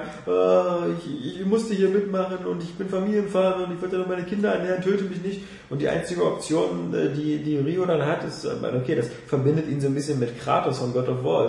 Der kann ja auch nur interagieren mit Leuten, indem er sie tötet. Aber, aber genauso ähm, geht das eben auch bei Rio so. Also, du bringst ja halt alle um, aber, aber dieser komische Tenor, der sich dann auch, glaube ich, noch ein bisschen weiterzieht, ähm, dieses, dieses so, ja, man soll auch sehen, wie schlimm das ist, was man da macht und dass die Leute, die man umbringt, das sind halt alles nicht nur böse und so. Ja, alles schön und gut, das ist jetzt, das, aber das ist, das passt halt nicht. Du kannst nicht mit dem Spiel anfangen, so Grautöne zu zeichnen, wenn du gleichzeitig versuchst, so mit extrem übertriebener Splattergewalt dich dann da durch die Menschen zu kämpfen. Also, sehr, sehr seltsam. Also, es ist ein komischer Mix, der, ähm, glaube ich, den, den, den, den Hardcore-Fans überhaupt nicht gefallen wird, weil er halt äh, bis jetzt zumindest extrem anspruchslos ist. Und ähm, ob er neue Leute erreicht, weiß ich nicht. Auf alle Fälle spielt sich das halt so, so bis jetzt so ganz locker von der Hand. Ja, das, wird, das wird halt andere Leute ansprechen. Wie gesagt, die, die Serie ist seit hierher dafür bekannt, dass du einfach einen krassen Skill brauchst. Ja. Du musst hier jeden Schritt in diesem Spiel Ja. erkämpfen. Und auf einmal äh, so auf Autopilot, dann kannst Ja. du wissen, wie das läuft. Also die Fans, die es nicht re rechtzeitig mitbekommen, kaufen sie es, äh, zocken das vielleicht eine Stunde und äh, geben es wieder weg. Also da wird sich dann eine, andere Zielgruppe, sag ich mal, auftun wahrscheinlich, weil äh, das kann es ja nicht sein. Hast du dieses Ninja Blade mal gespielt? Das gab's ja auch für die Xbox. Das war ja, äh, Ja, das war dieser Quicktime Ja, ja. extrem Overkill. naja, das, das äh, kam vielen schon so vor wie so ein ge- gesoftetes Ninja Gaiden, aber, aber dagegen, äh, gegen, gegen Ninja Gaiden 3 war auch Ninja Blade richtig krass schwer. Also, waren ja nicht nur Quicktime Events, da gab's natürlich ja noch ein bisschen was.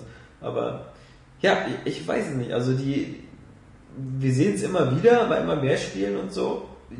Die Japaner sind einfach momentan in so einer kreativen Schöpf Schöpferkrise. Ähm, sie wissen, glaube ich, nicht ganz genau, wohin und, und manche Entscheidungen, die sie treffen, sind einfach irgendwie schon mal daneben. Ich meine, klar, das, das bei Team Ninja, nachdem der Itakagi da raus ist, ähm, vielleicht so auch so, so, ein, so eine Leitfigur fehlt, aber da ist auch die Frage, wie, wie wichtig so, so jemand ist, denn ähm, ich glaube, jedes Studio, wo Peter Molyneux weggeht, äh, wird danach immer besser. aber, aber, aber naja gut, also das ist, also, es wird, äh, selbst, selbst ohne Itakagi wird, wird niemand gesagt haben, so, also das, wie, wir, das ist genau wieder wie bei Darksiders, so ein Kernelement unseres erfolgreichen Franchises war der sehr hohe, anspruchsvolle Schwierigkeitsgrad, lass mal den als erstes kippen. Also das ist so, Ja, es- das, es will mir nicht in den Sinn, also.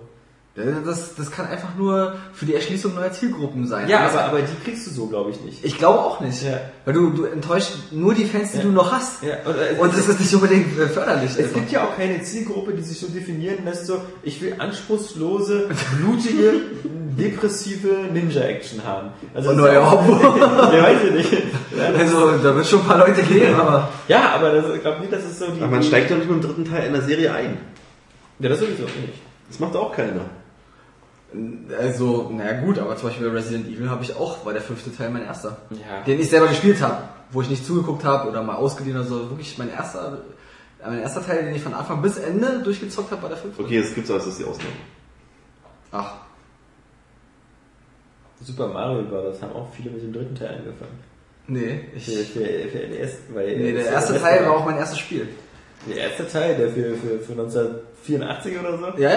Ja? Nee, ich habe doch alles verspätet bekommen. Ich Okay. habe schon tausendmal erzählt. Ja, ja, ja. Ah, nicht, ja, ja. wieder, nicht wieder die Oskar Krause Story ist fast so depressiv wie Ninja Gaiden 3. Ich habe nur fünf Geschichten, erzähle ich einfach immer wieder. Ja. Ähm, jo, Ninja Gaiden, genau. Ansonsten heute äh, erst reingekommen, Armored Core 5, aber äh, das ist halt auch wieder sowas. So, mal gucken. Ich, ich, ich, eigentlich mag ich Mac-Spiele, natürlich eher actionlastige Mac-Spiele, wie, wie die von mir sehr geliebten und sehr geschätzten Mac Assault-Spiele auf, auf der Xbox. Und äh, selbst, selbst, selbst Mac Warrior-Spiele fand ich früher immer geil, dann natürlich dann eher auf dem PC. Ähm, das Ganze mit seinen PPK, Partikelkanonen und Abkühlen und sonst was war immer eine ganz coole Sache, aber Armored Core wird mir jetzt irgendwie wieder, das ist auch wieder so, das, das ist wiederum zumindest ein Spiel, wo man sagen kann, die äh, verraten nicht ihre Zielgruppe. Äh, die wissen, dass ihre Zielgruppe anscheinend sehr, sehr klein ist. Und Aber sie wissen es selber nicht. äh, die, diese Zielgruppe wird halt bedient mit so einem sehr, sehr äh, anspruchsvollen äh, Mac-Action-Spiel, das auch sehr stark auf Multiplayer-Fokus äh, basiert, wo man halt am besten im Koop spielt oder in Teams, ähm, wo es auch keine richtigen Tutorials gibt, wo man so einfach reingeworfen wird und nach dem Motto, find selber raus oder noch besser, äh, frag jemand anders. ähm, aber das ist halt alles so, äh, das, das wirkt jetzt überhaupt nicht ansprechend so als Außenstehender, aber zumindest kann man sagen, dieses Spiel bleibt zumindest äh, seiner Fanbasis treu, äh, die, die, wenn sie sich die Zeit nimmt und sich intensiv damit beschäftigt, dann eben vielleicht nach 10, 20 Stunden dann auch richtig äh, so die Spieltiefe kennenlernt. Ist natürlich ein bisschen undankbar für einen Tester, der weder Armored Core 1, 2, 3, 4 gespielt hat, Ich weiß äh, noch über die. Zeit und die Muße verfügt, äh, sich so intensiv mit so einem Spiel zu beschäftigen, was für mich einfach so einer generischer japanischen Roboter-Action aussieht.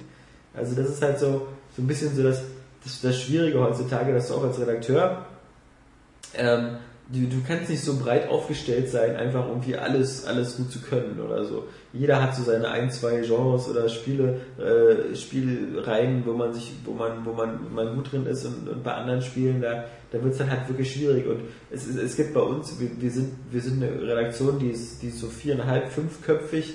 Es, es gibt immer wieder Spiele, mit denen kann keiner von uns was anfangen. Mhm. Fußball. Und, und, und äh, ja, genau, Fußball geben wir ja deswegen meistens immer an Externe ab, aber ich finde, das ist äh, auch so schwierig und den Spielen dann auch gerecht zu werden. Und ich finde, das ist etwas, was man, was man halt auch immer wieder manchmal ähm, bei, bei anderen Tests rausliest und so. Es gibt halt immer wieder auch Spiele, die getestet werden von Leuten, die, die nicht aus dem Genre kommen und aber nicht richtig viel anzufangen wissen. Und ähm, das ist eine, eine sehr depressive Feststellung, aber die passt eben zu der Stimmung, die mir Ninja Gaiden 3 gemacht hat. Dieses alles zu hinterfragen und um seinem Leben zu betteln. Ähm, Vielleicht hätte dir Yakuza Dead Souls besser gefallen. das kannst du dir ja machen. der Ja, das werde ich mir morgen anschauen. das ist auf alle Fälle, ähm, das ist Yakuza Dead Souls auch wieder so. Warum plötzlich mit Zombies? Äh, so eine Parallelgeschichte. So Zombies eine, voll cool sind. Ja, ich Man kann weiß. Zombies so Das ist schon fast nicht mehr. Also ich finde Zombies sind völlig out. Also Mittlerweile ja, wieder. Ja. Also die waren jetzt, Es war waren mal much. wieder in. es war, es, war- es war in so Dead Rising 1, 2 und Left 4 Dead, so in der, in der Phase. Und dann wurde es zu viel. Und dann kam The Walking Dead im, im, im Fernsehen und dann fanden das alle geil in der ersten Staffel und dann kam die zweite Staffel und die fanden alle scheiße. Und dann kamen irgendwie 6,8 Millionen Spiele dazu und äh, deswegen mein Beileid schon jetzt an Telltale, die da hier The Walking Dead Spiele Ja. haben. Das, das vermutlich gar nicht mal so schlecht ist, jedenfalls nicht so schlecht wie Jurassic Park, aber trotzdem irgendwie wieder zu so einer unguten Zeit kommt, wenn die TV-Serie gerade so abkackt. Nur Plants vs. Zombies geht immer. Das geht immer. Auf jeder Plattform. Aber sonst, ich finde auch wirklich, also ich wüsste jetzt, ja klar, Resident Evil 6 und so, aber ich wüsste jetzt echt nicht, wo man noch überhaupt so wieder Lust hätte auf Zombies. Zumal so eine Sachen wie bei Dead Space, so die Necromorphs oder so, oder, also so Aliens sind, das, da Die geht- ich nicht die gehen halt Zombies. immer, immer. Ja, es sind halt so Kreaturen, Ja. das sind nicht wirklich Zombies. Ja. Zombies, Zombies schreibt man doch immer einfach dieses Menschliche noch Naja, zu. untot. Klar, die- also mit den Aber Necromorphs- Necromorphs bestehen ja auch aus Untoten, quasi. Ja, ja, aber die sind ja echt wirklich so verformt. Gut, da kann man natürlich sagen, es gibt auch langsame und schnelle Zombies, unterscheidet man ja auch. Man, Wie bei den es gibt- Menschen. Gibt ja auch, dann gibt es ja auch wieder Lernfähige, gibt es ja die verschiedensten Filme. Ja. Ähm, aber äh, die Necromorphs sind ja dann tatsächlich bei Dead Space so sehr entstellt, dass man da jetzt als äh, äh, nicht mehr so sehr an Zombies denken muss. Also ich nicht. Ja. Also mir geht's nicht so. Ja, das stimmt. Ähm, aber ja, durch diese Spiele müssen wir uns jetzt die nächsten Tage noch, noch durchackern da. Und ähm, das ist jetzt irgendwie so alles so, ja, hm, ganz nett, aber Ich habe auch mal geguckt letztens so, ich glaube, also für mich das nächste richtig große Highlight ist eigentlich Max Payne. Ja. Trials. Ja, okay. genau, aber da- aber das große Highlight hast du recht, klar, Max Payne, ja. Also, ne, nur not, nee, nee, nee, nee. Ähm, was noch ein sehr großes Highlight ist, ist halt The Witcher 2. Oh Stimmt, ja, das stimmt Das ist äh, komisch. Also Das irgendwie. verträgt man immer wieder. Das Ja, ist ne? so geil. Auf jeden Fall, ja. Also das wird auch eine super geile Sache auf der Xbox endlich. Ja. Die The Witcher 2 wird geil und äh, äh, Risen 2 freue ich mich auch drauf. Wird, glaube ich, The Witcher 2 wird immer das bessere Spiel sein. Das sieht auch jetzt schon tausendmal besser aus als, als, als Risen 2, aber ich- also Piranha Bytes, die können mir auch irgendwie in eine Schüssel kacken und ich kaufe das trotzdem, weil ich... äh, Weil es mit Liebe gemacht Ja, weil es eben, weil da ein Sahnehäubchen drauf ist und weil ich immer noch bis ans Lebensende dankbar bin für Gothic 1 und 2 und das, äh, ja, das ist wie bei Kevin Smith, äh, da finden auch alle Clerks toll und die anderen zehn Filme danach, die, die werden auch manchmal so mit, mit gutem Gewissen ignoriert. Ähm, Oscar überlegt gerade. Ja, Das na, nee, wie ja. Risen, wie ich zu Risen stehe. Also ich habe Gothic 2 tatsächlich auch mal auf dem PC damals noch gespielt. Es war in Wo meiner sonst? Auf kurzen, 64, ja. ja, ja, in meiner kurzen äh, PC-Phase. Und äh, ja, das war tatsächlich ziemlich geillos. Ich habe jetzt nicht so lange, so viel und umfangreich gezockt, dass ich jetzt sagen kann, das ist für mich das geilste RPG. Oder so muss ein, ein Rollenspiel für mich aussehen. Also das kann ich ja nicht sagen. Deswegen, aber die letzten Dinge haben sie ja, waren ja nicht so dolle. Ja, also Risen, Risen hat extrem gesaugt auf der Xbox. Also das war ja auch äh, eine Portierung, die, die eine, eine Drittfirma gemacht hat Mhm. und äh, die PC-Version sah deutlich besser aus und, und hatte auch so mehr wieder dieses Gothic-Feeling, zumal äh, das Setting halt so dankbar war, wieder so eine kleine Insel, also alles sehr beschränkt, und dann gab es halt da eben auch wieder so wie üblich diese verschiedenen Lager aus aus, aus den, aus den, sagen wir, eher Söldnern an der, in der Hafenstadt und dann diesen, diesen Magiern auf dem, auf der, auf der Vulkanfestung da. Das war halt alles wieder so sehr, sehr Gothic-artig. Und Ja, die Sache für mich ist einfach, äh, wie gesagt, ich habe es halt mal angetestet, war halt echt angetan davon. Und ich kenne einfach zu viele, die äh, so krass davon schwärmen, die einfach sagen, dass es für die das, ein, das beste Rollenspiel ever war. Und mir geht's einfach so, dass ich ganz gern auch diese Erfahrung machen würde, eben mit einem neuen Teil. Ja. Ja. Das schaffen mit Risen 2, das hinzukriegen, wäre schon cool. Also, das ist so, so eine, ähm, so eine Erfahrung, so eine Ja, Spieleerfahrung. Ja, so ein Experience. Wir hatten, diese, wir hatten diese Woche ja wieder so einen Trailer, der war so ganz schnell geschnitten und der hatte so ganz actionreiche Szenen, aber du hast halt gemerkt, so, unter der Haube ist halt immer noch so ihre eigene Engine und, und so, was die, was die Figuren angeht und die Modelle und, und die Grafik so, das wirkt alles nicht so top-notch. Das wirkt eben, äh, nicht so wie Skyrim oder das wirkt auch schon gar nicht so wie The Witcher, weil The Witcher ist halt optisch wirklich ein, ein ganz, ganz brutaler Augenfick, weil das sieht halt wirklich wahnsinnig gut aus. Und Augenfick kannst du ja wörtlich nehmen, wenn du dir die ganzen äh, nackten Weiber da drin ansiehst. Also da, Stimmt. ich habe ich hab ja schon Pornos gesehen, die sahen schlechter aus als, als The Witcher 2, ja. Äh, Also mein lieber Schwan, aber trotzdem, also, also mich schreckt halt bei Risen 2 eigentlich diese Piratenthematik ab, weil äh, auch wenn, wenn man, wenn man so Piraten cool findet, so in Monkey Island oder in, in Sid Meier's Pirates, so im Grunde, so ich will dieses ganze Zeit mit Augenklappe rumrennen und dann müssen so har, har, har, äh, Das ist ja sehr klischeehaft, was du da gerade schilderst. ja, die Augenklappe ist kein Klischee, weil du hast erzählt die Augenklappe. Mhm. Du bist ja der Typ aus Risen 1, aber du hast dein Auge verloren. Kein 3D-Kino mehr für dich. Ich mag Piraten. Nächste Woche gucke ich mir übrigens vor dem Podcast ähm, Titanic 3D an. Da habe ich, heart will go da hab ich gefroren, als ich den geguckt habe. Gefroren? Ja. Nur am Ende. Ja, da war mir Ja, kalt. ja. Habe ich äh, den Film in einem Zimmer geguckt, wo das Fenster offen war. Das Ach war so. im Winter. Ach so. Ich dachte, weil, weil ich die Kino. Geschichte so mitgenommen habe. Vielleicht auch das. Ja. Ich finde den immer noch geil. Ich bin äh, Titanic-Fan. Also. Ich kann es gar nicht verstehen. Ähm, also ich, ich finde den Film gut, gefällt Ja. mir gut. Aber ich kann es auch mal nicht verstehen, warum der so gehatet wird. Also habe ich immer das Ja. Gefühl. Ja, ja, na, gerade vor allem von Männern, die natürlich äh, die, die Liebesgeschichte so, so, so, so böse nehmen. Aber ich meine, man Ja, aber die ist ja nicht schlecht erzählt. Also Nee. es ist doch alles authentisch. Ja, äh, ja eben. Also genau. Erstmal, klar, James Cameron selbst hat gesagt, er hat die Liebesgeschichte nur eingebaut, damit auch Frauen ins Kino gehen. Äh, Hat funktioniert. Hat funktioniert. mehr, mehr als gut. Aber auf der anderen Seite, wie du schon gesagt hast, na, na und, aber sie funktioniert doch. Und ich finde, sie ist, sie ist, sie ist plausibel. Äh, Kate Winslet, damals fand ich, die sah auch heiß aus. Die sah halt nicht so Model heiß aus, sondern so, so ein bisschen pummelig heiß, aber, aber trotzdem eben heiß. Also So ist einfach zu warm heiß. so wei- weiblich heiß. Ähm, Leonardo, also war alles. Also ich finde ich find, äh, DiCaprio sowieso geil Ja. mittlerweile. Also wenn man sieht, auch in welchen Filmen der mitspielt Ja. und so, und wie er sich gemacht hat über die Jahre, ich, Ja. äh, zählt für mich auch zu den besten Schauspielern so überhaupt. Ich sehe den total gerne. Ich gucke mir den einfach super gerne Ja, an. Ja. Und ähm, ja, er hat einfach eine coole Ausstrahlung, Gesichtsausdrücke, die Emotionen, die er so transportiert hat, macht er einfach super gut. Auch wie gesagt, äh, zuletzt habe ich glaube ich ihn in Inception gesehen oder noch was anderes, keine Ahnung. Das ist einfach, äh, ich finde ihn gut, den Jungen. Ja, das ist äh, vor allem meine Altersklasse. Das macht ihn immer sehr sympathisch. Das dürfte jetzt auch so Mitte 30 sein, 35. Ich alter mit ihm mit. Also. Aber er sieht ein bisschen besser aus.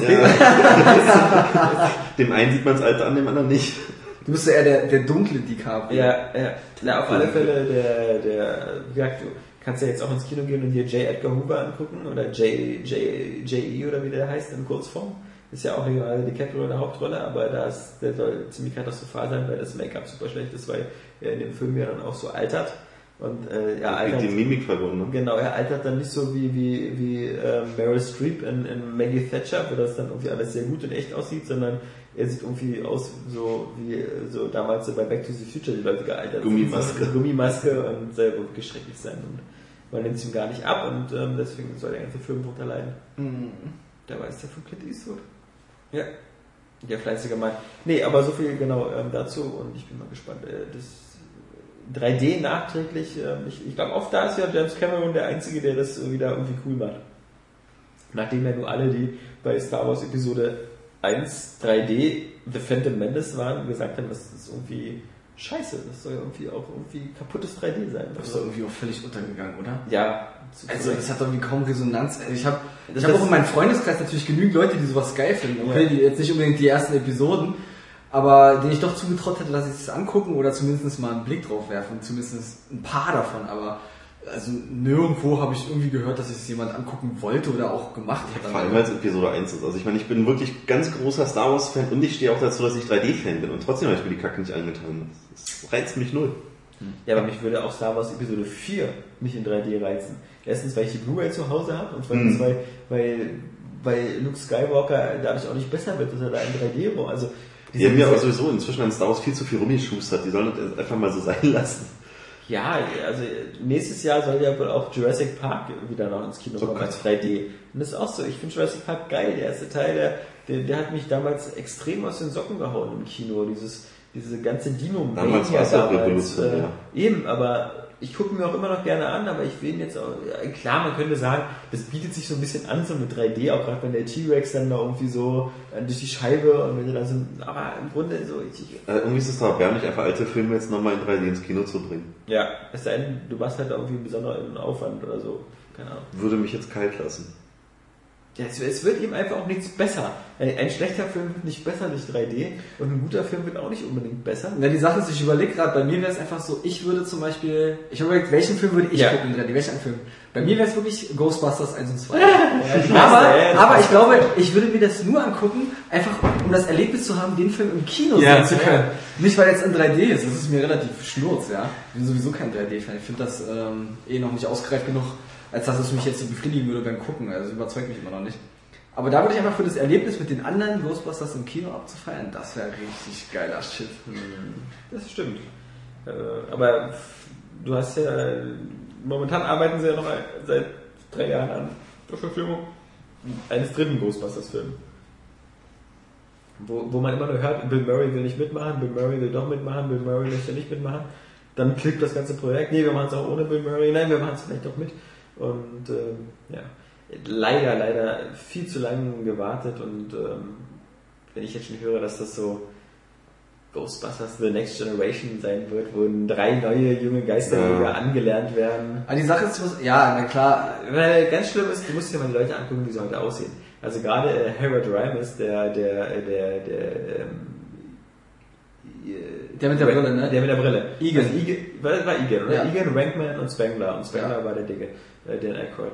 Äh, und äh, wie der heute aussieht, also den kriegst du nicht mehr in den Ghostbusters äh, Kostüm rein. Das Der will ist- man auch, glaube ich, auch nicht super sehen. fett und das, der hat auch, der hat auch vom, vom Gesicht her ist ja so, so aufgegangen, dass er gar keine Ähnlichkeit mehr hat mit Egan. Ja, ich glaube auch. Ich habe nämlich letztens auch mal nachgeguckt und Ja. ich habe den auch gar nicht erkannt. Also ich Ja. wollte nicht glauben, dass der das jetzt sein soll. Also Dan Aykroyd, äh, der geht immer, den, den kannst du ja immer noch so, äh, und, und Bill Murray ist ja einfach Bill Murray, der ist, Ja. der ist äh, halt eben, Oh. ist nur gealtert, aber Äh, Kurzer Spoiler, Zombieland. Das Ja, ja, ist der ja, Hammer. ja, ja. Das Ja, ist, fucking das ist so geil. Also dafür liebe ich diese, ich fand den Film ja so schon geil, ja.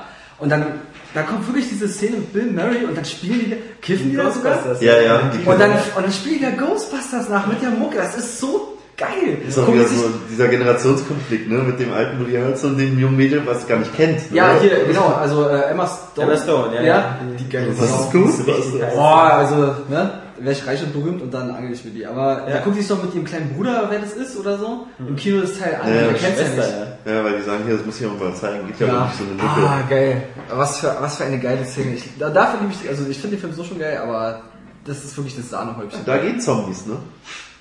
Es ist aber auch anders erzählt. Ja. Also schon, also gut, Shaun of the Dead hat es ja auch schon versucht, das so lustig darzustellen, so, wann, Das ich, war ja richtige Komödie. was, was ich auch geil fand, aber bei äh, Zombieland ist es irgendwie echt ein cooler Mix nochmal. Es ist irgendwie Ja, ernst, Es, es hat wird doch nicht zu albern. Genau, Ja. also es hat so seine, es hat so seine ernsten Momente, aber auch seine spaßigen. Und es hält sich aber so geil die Waage irgendwie.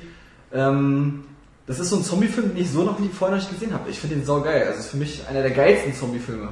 Der Film hat mich damals schon gepackt, gleich im Intro mit diesen Zeitlupenaufnahmen von den Zombies und der Metallica-Mucke.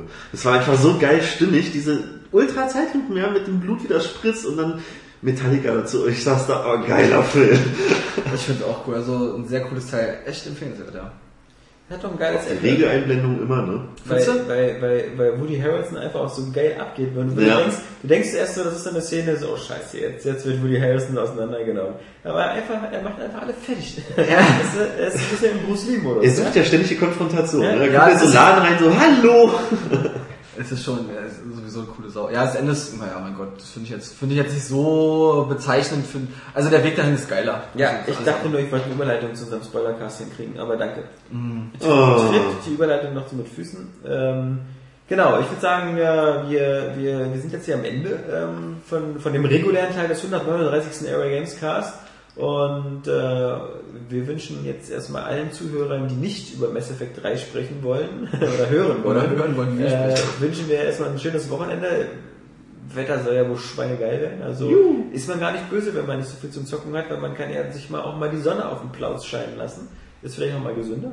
Ah, dann wird der Nerd äh, Teint versaut. Ja, man kann ja, man kann da seine Hand halt mit rausnehmen.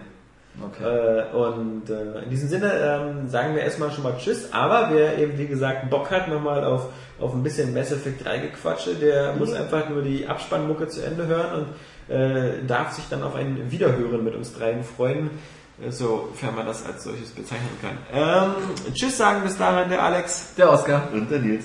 You don't fucking understand. Mit der Luke Skywalker. Ja, gay, Atmo Crush at its best, bitch. Wenn man sich mal die Mythologie so durchliest, da wird ja alles wirklich umgebracht und jeder fliegt mit. Ich will auch mal irgendwas sehen, was ich einfach nicht kenne und wo, wo mein Gehirn... Vagina zum Beispiel. Ja, ich habe äh, Teil 1 ges- äh, gespielt. Und ich ich super fand's, scheiße. ich fand's super.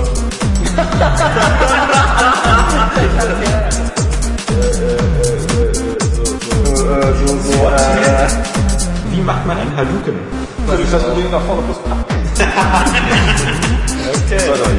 Ja. What don't you fucking understand? Ich bin der Sledgehammer der Deus Ex will. Eigentlich bist du der Gimli, der Ding. Wie heißt denn die Starter-Pokémon von den ersten beiden Editionen? Jetzt geht's los. Lisa Ja, Sam. Anna und Shiggy. Ja. Soll ich lieber auf Mortal Krause? ganze Exklusivitätsscheiße, außer jetzt diese Franchises, diese Holzwerken, ja. Klebekraft. So, äh, Musik vorbei. Christian Bale äh, auch wieder high eingegangen. Ähm, Mass Effect 3. Ich stelle mir so vor, wie er so mit so einer geilen, mit so einem Schlafanzughose und so einer Mütze und so sich ins Bett legt. An. Wo Mick- Wo Mickey Mouse drauf ist. Ja. Auch, auch, Oder Hello Kitty. Ja, es gibt Leute, die bei haben mir zu Hause, Hello ja. Kitty Kloschüssel. ja. Das traut man mir gar nicht zu. Na, jetzt mal privater Tipp ne, für alle Zuhörer. Wenn ihr ein Mädel trefft und die hat irgendwas mit Hello Kitty, Ja, geht weiter. vorsichtig sein. Ja. Ganz vorsichtig sein. Kann ich nur unterschreiben. Das sind, die Erfahrungen habe ich schon ein paar Mal gemacht und ähm, die, das sind die Verrückten. Sucht euch eine andere. Spart Zeit und Nerven und alles andere. Und Geld. ähm, Mass Effect 3. Spieletrilogie. N als solches. Überhaupt. Erstmal die Grundfrage, warum bringen sich überhaupt alle auf? Warum bringen sie alle auf? Ich meine, ey, das ist doch BioWare's Geschichte. Die haben die Geschichte erzählt. Aber das ist- die können das Ende so machen, wie sie wollen. Ey, schluckt es, haltet die Fresse Schluckt dann geht weiter. Ja. Ja, das, das ist aber. Oder etwa nicht. Ja, das ist, ja, etwa nicht. Das ist eine, eigentlich eine ziemlich gute Frage, weil äh, ich wurde quasi dazu getrieben, mir hier das Ende anzugucken. Wurdest du gar nicht. Oh doch. Ja, weil du so charakterschwach bist und So, dich überreden lässt. Nein, nein, nein, nein. Halb nein, nein, nein. zog es ihn, halb wollte er selber hin. Ja, es war wirklich, wenn alle drüber reden und alle sagen, wie scheiße das ist, ja, Dann spielt man's doch. ähm, dann spielt man's. Aber wenn man keine Zeit hat und dann äh, doch beim Spoilercast mitmachen will, muss man sich das eben angucken. Ja. Ähm, das, ich habe es echt pervers gemacht, muss man sagen. Wie gesagt, ich habe mir das Video bei YouTube angeguckt, das Ende, die letzten sechs Minuten. Und äh, bin jetzt äh, im zweiten Teil. Die Sache ist, wenn man nur die letzten sechs Minuten sieht und nicht den Weg dorthin Da fehlt dir weiß, einiges. Ja. ähm, da fehlt dir der Zusammenhang. Vor allem das Finale an sich ist ja auch an sich nicht schlecht. Und ähm, genau, das war nämlich genau der Punkt für mich. Ich habe nicht verstanden, warum so viele jetzt so enttäuscht waren, weil ich dachte, okay, das ist doch ein okayes Ende. Bloß, das hat BioWare ganz geschickt gemacht. Ähm, die haben sozusagen eine zweite Stufe eingebaut, bevor du überhaupt verstehst, warum das so scheiße ist.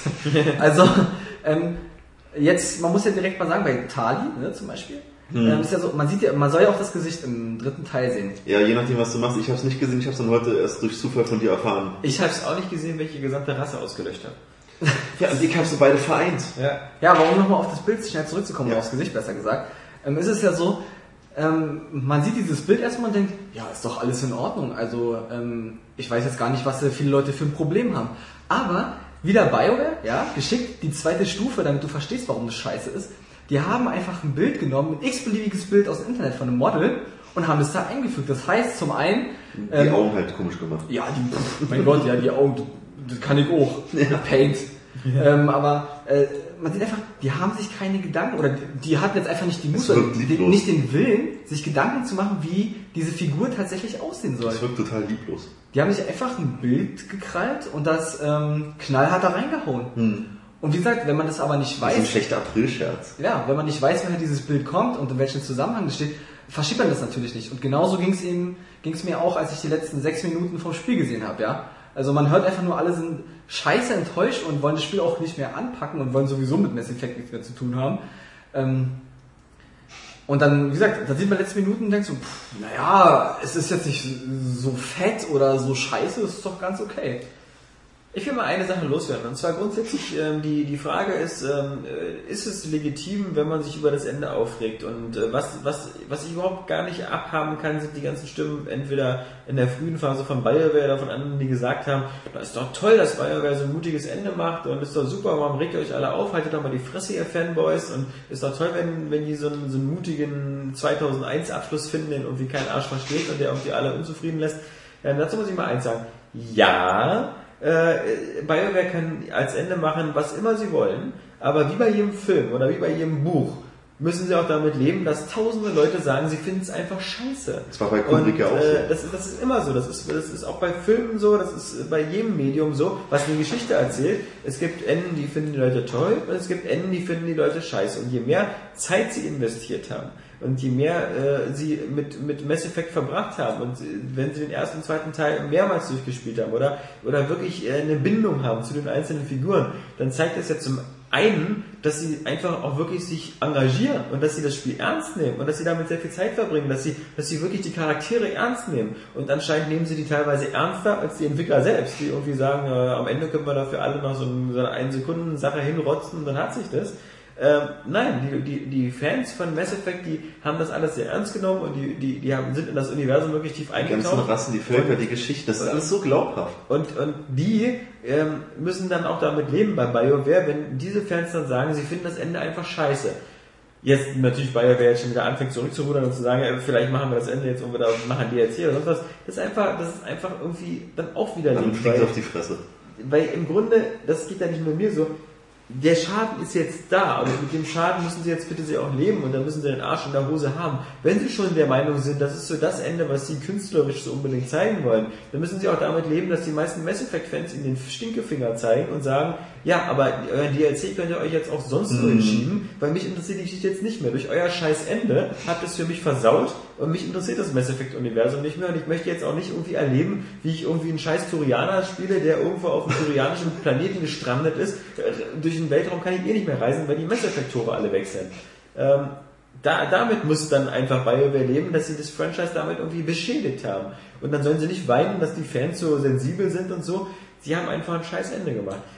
Es geht einfach nicht, dass du, dass du das ganze Zeit über ein, ein Spiel aufbaust mit, mit sehr vielen Entscheidungen. Mit, wie gesagt, also grundsätzlich, keiner von uns ist irgendwie angepisst, weil Shepard stirbt. Nö. Äh, äh, Ich finde auch, das ist ein legitimes das Mittel. ist ein Das ist legitimes Mittel. Aber und keiner von uns möchte unbedingt so dieses Happy End haben mit mit äh, mit Shepard und äh, Gar Garrus, die am Strand sitzen, im Hintergrund so eine zerstörte Reaper-Flotte brennt und dabei einen Cocktail trinken. Das ist muss, muss, ja, muss nicht sein.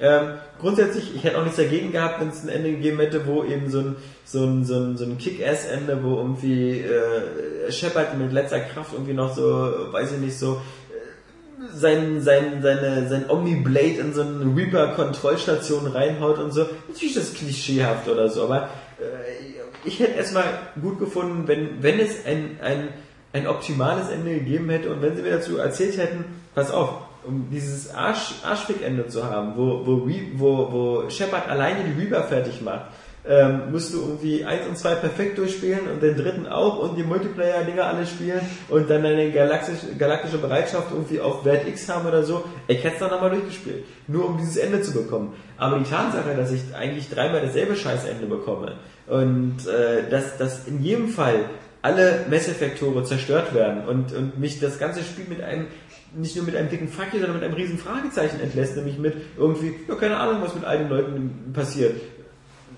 wir haben hier so einen, so einen alten Opa mit, mit seinem Kind, der erzählt irgendwas von der Legende Shepard und dann haben wir einen Bildschirm, wo Text steht, Shepard ist eine Legende. Das war das Schlimmste. Also das war auch der Moment, wo ich mich zum ersten Mal komplett verarscht gefühlt habe. Eine Texteinblendung, wie schäbig. Ich, sowas kenne ich früher von C64 und Amiga-Zeiten, wo ich ein kleiner Stöpsel angefangen habe zu zocken. Da gab es Texteinblendung. Aber heutzutage so eine Trilogie mit einem Textfenster zu beenden, das war schon, boah, hoi, hoi, hoi. Und nicht nur, dass es darum geht, dass es immer nur so, äh, wie gesagt, es ist halt, abgesehen davon, dass das Ende auch sehr stark eben von Deus Ex geklaut worden ist, was die drei Entscheidungen angeht, aber nicht nur, dass das nur drei verschiedene Enden gibt in dem Sinn, aber was, wie albern ist das denn, je nachdem, wofür du dich entscheidest? Der einzige Unterschied ist, in welcher Farbe die, die Mass explodieren. Ob die in Rot, Blau oder in, in Grün explodieren. Also, was ist das denn? Der Abstand ist immer derselbe. Und das hinterlässt ja wirklich so viele Fragen.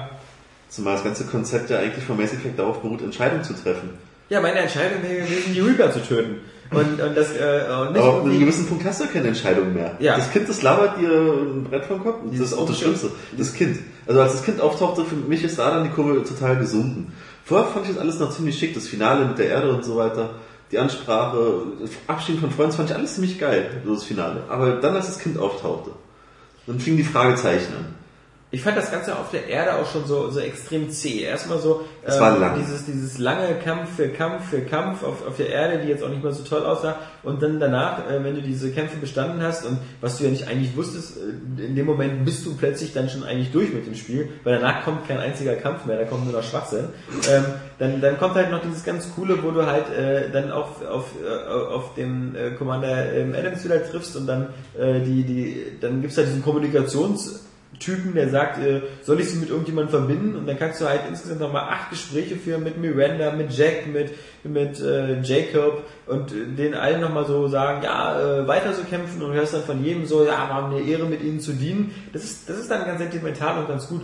Ähm, auch, auch überhaupt die Stimmung auf der Erde finde ich immer, wenn du da Kroganer triffst oder so, immer wie, wie, wie geil die Mentalität von denen immer ist und so, ja, Shepard, lass uns aber noch ein paar Gegner übrig und so. Das sind übrigens die einzigen, die immer so begeistert in den Feldzug gehen. Ja, alle anderen heulen da nur rum.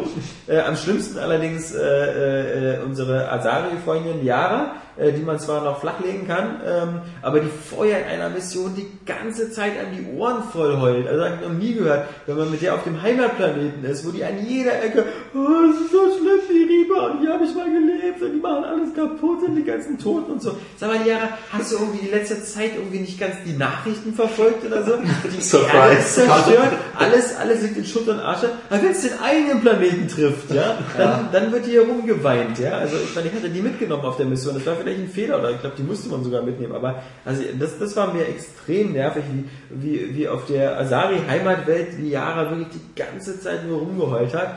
Ähm, das war schon mit Garrus angenehmer da. Also das, äh, oder selbst wenn man immer den alten Proteaner mitgenommen hat, ja, der nach seinen 50.000 Jahren Nickerchen war der auf alle Fälle mehr beisammen als die ja, also die dann wenigstens am Ende nochmal blank gezogen hat, was man wieder in so einer typisch klischeehaften äh, BioWare Sexszene gesehen hat.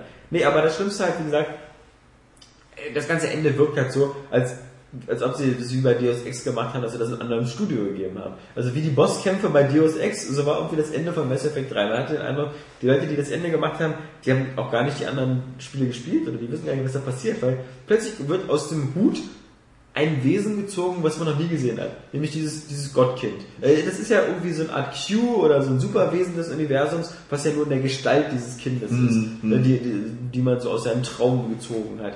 Und dieses Kind erzählt uns nun so, dass Menschen und synthetische Wesen nicht zusammen existieren können, weil die sich uns irgendwie immer die Rübe einschlagen.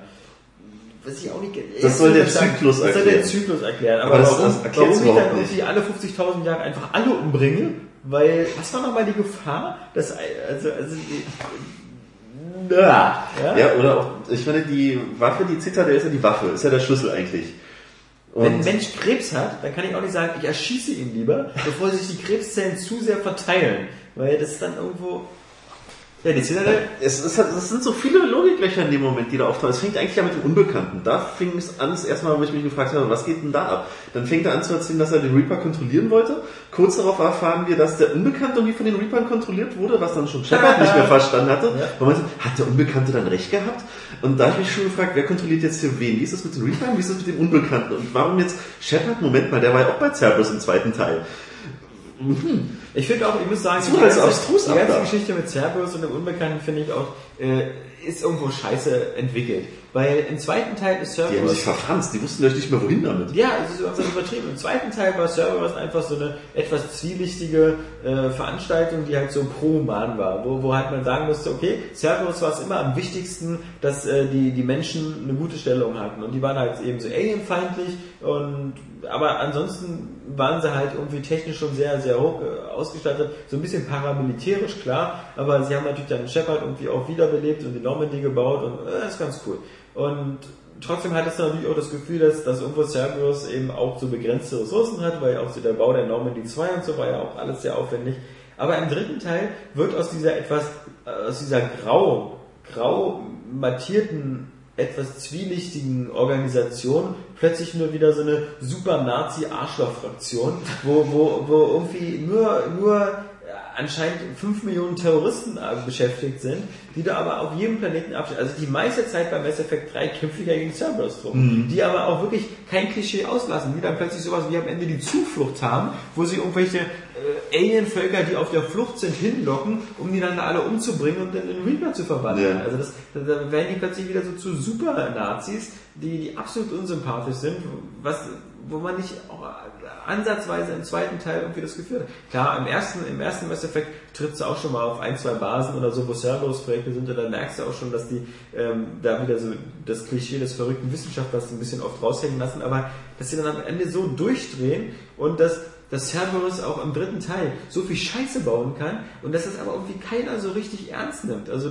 dass der, der, der ganze Rat oder sowas, die reden alle immer nur so, der Cerberus ist so eine Art Splittergruppe oder sowas. Dass Cerberus aber irgendwie mich andauernd behindert beim Versuch, die scheiß Galaxis zu retten, wird irgendwie nie gar nicht so, so, so ernst genommen. Also, naja, das war halt das mit dem Unbekannten, der dann wieder am Ende dann auch so völlig, völlig blödsinnig dann da irgendwie nicht weiß, wer nun wen kontrolliert. Ja, dann habe ich eben am Ende diese drei Entscheidungen.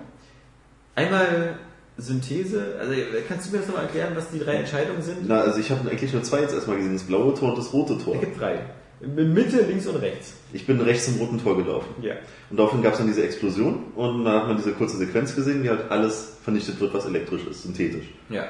Die ganzen Reaper zerstören, die Ja. Tore zerstören. Dann kommt das nächste Kuriosum, die Normandy auf Ja. der Flucht von dieser Schockwelle. Ja. Wo man sich denkt, so Moment mal. Warum ist Joker auf der Flucht? Ja, Das ist so, ja, das ist so geil, ja. eins von diesen vielen Logiklöchern einfach. Warum hat er Leute mit, die eben noch mit mir gekämpft haben? Ja, und warum sind dann auf einmal Garrus und Liara ausgestiegen? So war es bei mir, weil ich habe ja mit denen noch eben auf der Erde gekämpft. Also die waren ja eben noch an meiner Seite und jetzt steigen die da aus der Normandy aus.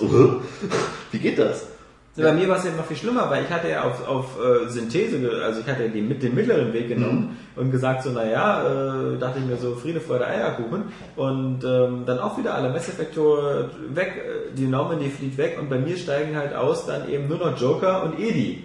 Und das war halt dann auch so, wo ich dachte so, naja gut, das äh, wird jetzt die, die, die, das, den Fortbestand der menschlichen Rasse auch nicht retten, wenn er sozusagen äh, der, der Pilot mit R2D2 aussteigt. Ja, also das, äh, Ungünstig. ja, äh, so heiß auch Edi aussieht, aber ich glaube, so, wenn da kurz Da fehlt eine Schnittstelle. Äh, dürfte nicht aufgehen. Ja. also deswegen, deswegen, wie gesagt, im letzten, im letzten Podcast äh, meinte ich ja auch Knowing gesagt und, und Knowing hat halt auch so ein, so ein Ende, was, was halt sagt, irgendwie nach dem Motto, alle, alle, ich meine, man, das ist jetzt ein Spoilercast zu Mass Effect 3, aber ich muss jetzt auch kurz mal bei, bei, dem, bei dem Film Knowing spoilern. Ja eh keiner wie gesagt, gesehen. keiner gesehen hat und auch keiner mehr sehen wird oder so. Äh, da geht's halt darum, dass, dass, dass, dass Nicolas Cage halt der, der Vater von so einem Kind ist, das so sehr seltsame Anwandlungen hat und plötzlich irgendwelche äh, geheimen Nachrichten und sowas sehen kann. Und äh, die deuten wohl auf eine ganz große Katastrophe hin. Ähm, daher ja auch der Titel Knowing und äh, Nicolas Cage trifft eine andere Mutter, die auch eine Tochter hat, die eine ähnliche Fähigkeiten hat und plötzlich fängt dann an, die Erde langsam unterzugehen und man fiebert da so ein bisschen mit. Ist so ein bisschen so wie der Tag, an dem die Erde stillstand oder Krieg der Welten. Die Erde wird dann auch langsam zerstört und jedenfalls am Ende kommt raus, dass diese beiden Kinder äh, so auserkoren sind, äh, so wie der Adam und Eva zu sein, werden von Außerirdischen abgeholt, die Erde geht kaputt und die beiden Kinder werden dann auf einen anderen Planeten abgesetzt, wo dann gerade wieder die Sonne scheint und das Gras wächst und die Bäumchen äh, blühen und alles schön ist und dann dürfen die wieder anfangen, eine neue Zivilisation zu gründen. Da musste man ja aus drei Gründen kotzen bei dem Film. A, weil das wieder so ein absolutes Depri-Ende ist, wo es wieder heißt, die ganze Erde geht kaputt und Nicolas Cage und alle, die, die du da irgendwie als Sympathiefiguren im Film hattest, gehen drauf. Und B, weil es halt irgendwie so tut, als ob es irgendwie wirklich so Adam und Eva gibt und als ob das nicht Ja. irgendwie so nur ein biblisches Motiv ist, sondern als ob das so irgendwie auch so von Außerirdischen so gepflanzt, also so ein, so ein, das, das wirkte so als so ein Versuch der Amerikaner, so irgendwie biblische Motive mit so Science Fiction in Einklang zu bringen. Ja, ganz großer Scheiß. Und so eine Szene gibt's da ja auch jetzt bei Mass Effect. Ja. Und, und da, bei Mass Effect ist es im Grunde auch so, dass eigentlich so die, die Erde und so ist zwar gerettet, aber im Grunde ist es scheißegal, weil anscheinend ja die Leute, die aus der Normandie steigen, dann den neuen Planeten begründen. Man weiß es nicht. Ich glaube, es gibt jetzt sehr viele Videos im Internet, die, die sich darüber lustig machen und die halt Fragen stellen, die, die glaube ich, sich bei BioWare auch keiner gestellt hat. Denn das, das, das Problem ist ja, es gibt keinen richtigen Abschluss ähm, für, für die ganzen Geschichten der Leute, denen man so ans Herz gewachsen ist. Weil auch das Schicksal der Erde, äh, am Ende gibt's halt irgendwie auch nur so drei, vier verschiedene Animationen, ob nur der Big Ben zerstört wird oder nicht. Aber im Grunde ist, ist das ein ganz großes Fragezeichen, was da eben passieren soll. Die, die größte Flotte, die die Galaxis jemals gesehen hat, eine Flotte bestehend aus, aus Turianern, aus, aus bei mir, äh, aus Geth, aus, aus koganischen Aus Schiffen, allem, ja. aus allem, das sah auch richtig geil aus, was- die Sequenz. Wie die Raumschiffe kommen, das, Das war wirklich... Diese Flotte ist jetzt gestrandet bei der Erde.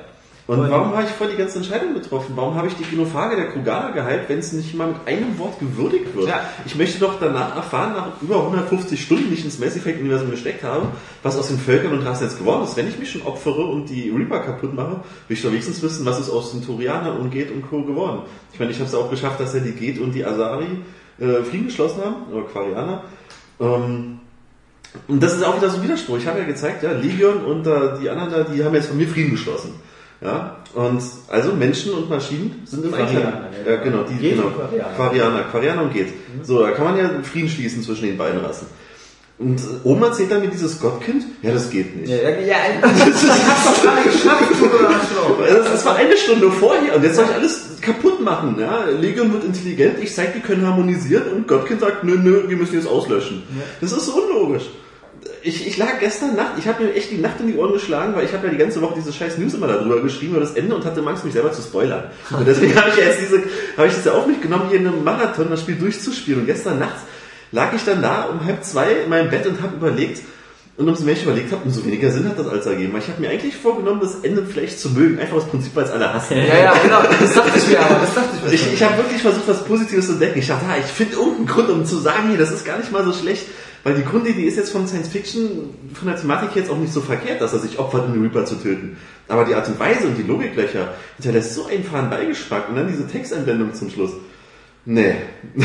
Also jetzt weiß ich auch, warum du gesagt hast, DLC können sich alle klemmen, weil ich sehe das genauso. Für mich ist jetzt Mass Effect durch. Ich sehe es nicht ganz so drastisch, dass ich sage, das hat mir jetzt die Serie kaputt gemacht. Das nicht.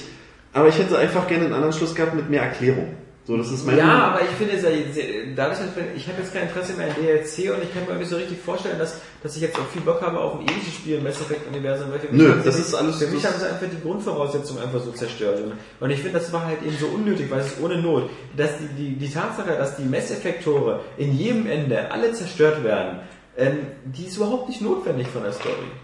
Es gibt keinen Grund dafür. Nö. Und wenn man, wenn man, wenn man das zum Beispiel schon mal gelassen hätte und gesagt hätte, es gibt ein Ende oder so, wo, wo halt nicht die, die, die Masseneffekte äh, explodieren und so, dann, dann wäre das für mich schon das optimale Ende gewesen. Aber ich weiß nicht, was, was wir damit bezwecken wollen, dass jetzt alle Rassen wieder bei sich gestrandet sind. Und, und nicht Bei Null anfangen. Bei Null anfangen. Typisches Ja, ich Science-Fiction-Thema meine- ist jetzt nicht schlecht, aber Ja, ich wollte gerade sagen, also ich glaube, die, die Sache ist auch, ich habe gesagt das Ende nur gesehen, ohne diese Logiklöcher zu kennen. Bloß jetzt im Nachhinein muss ich natürlich auch sagen, wenn man die weiß, also das da ist auch ich, kein Bock mehr zu spielen. ne? doch, doch, ich werde es trotzdem spielen. Ich spiele jetzt gerade. Äh, Ja, der Weg dorthin ist ja auch super. Also bis dahin war Mass Effect 3 mit jeder einzelnen Stunde ein fettes Highlight. Ich sa- saß da und dachte jeden Abend, geil, geil, geil. Was, was soll denn da so schlimm werden an dem Ende? Ja. Ja. Aber ich bin so, wie gesagt, bei so Logiklöchern äh, bin ich bin ich irgendwie so echt so hypersensibel. Also das kann doch so scheiße sein, solange es ähm, plausibel erklärt wird, finde ich das in Ordnung. Und ich finde zum Beispiel auch die Idee, dass die äh, auf Planeten stranden, diese Tore, dass es die Tore nicht mehr gibt und die wieder nur bei Null anfangen. ist auch alles nicht Finde ich reizvoll, die Idee. Aber einfach, wie diese einzelnen Elemente verknüpft werden, Das hat BioWare einfach Was nach Fehler hat halt, ja. Ja, also- Siehe Joker, auf einmal ist er woanders. Ja, genau. der Schlacht ist abgehauen oder was? Also genau, das, das passt allem, nicht. das Problem ist ja auch, dass BioWare selber immer wieder gesagt hat, also Leute, was ihr auf alle Fälle nicht bekommt, ist so ein Ende so hier A, B oder C. Und Mhm. äh, genau das bekommt man halt. Also das ist halt egal, wie man es nennen mag und egal, welche Mini-Nuancen es da gibt und, und ob nun man am Ende nochmal Shepards Brust sieht, die nochmal einatmet oder sonst was. Das ist einfach ein Witz für ein Spiel, was natürlich gibt es halt so extrem viele Entscheidungen, die man im Laufe der, der Zeit treffen kann und so. Und natürlich erwarte ich nicht, dass die tausend Enden rendern und, und Mal wenigstens drei Aber zumindest irgendwie ein paar verschiedene, die sich auch wirklich deutlich voneinander unterscheiden. Warum kann ich das Gottkind nicht einfach mal einen Haufen ballern? Warum, warum haben nicht irgendwelche auch wirklich Entscheidungen, die ich treffe, irgendwie noch einen Einfluss aufs Ende? Also zum Beispiel, ob man nun eben die Genofahne geheilt hat oder nicht, oder was man mit den Rachen gemacht hat oder ähnliches. Ähm, Spielt alles keine Rolle. Weil Reaper sind ja weg. Ging ja nur um die Reaper. ja, Andere Rassen sind ja nicht wichtig. Scheinbar. ja, das ist so. Es wirkt so, es wirkt so lustlos und so, so als hätte nur einer gedacht, ich habe eine total geile Idee, dass wir machen also ein, so ein funky Ende mit so, mit so einem Gottwesen und, und das ist jetzt so auch so ein Trend gerade, so wieder so ein bisschen düster, depressiv und, und so die Sinnfrage zu stellen und dann fanden sie vielleicht alle 2001 Odyssee im Weltraum toll, aber ohne den Film anscheinend begriffen zu haben, weil da geht es ja auch um was anderes, aber ähm, das ist, Aber ich habe trotzdem noch Bock zu spielen. Ich ne? habe Also mich gestern so gefühlt, als ob äh, das plötzlich zu Ende sein musste. Ich saß auf der Couch und dachte, wie ist bei BioWare jetzt die Zeit vorbei gewesen? Hatten die jetzt nicht noch irgendwie zwei Monate Zeit, ein vernünftiges Ende zu basteln? So wie Alex sagt, ein anderes Team, hatte ich das Gefühl, die hatten keine Zeit mehr. Es wirkte wirklich so lieblos, so, so, als ob denen die Fans egal ist.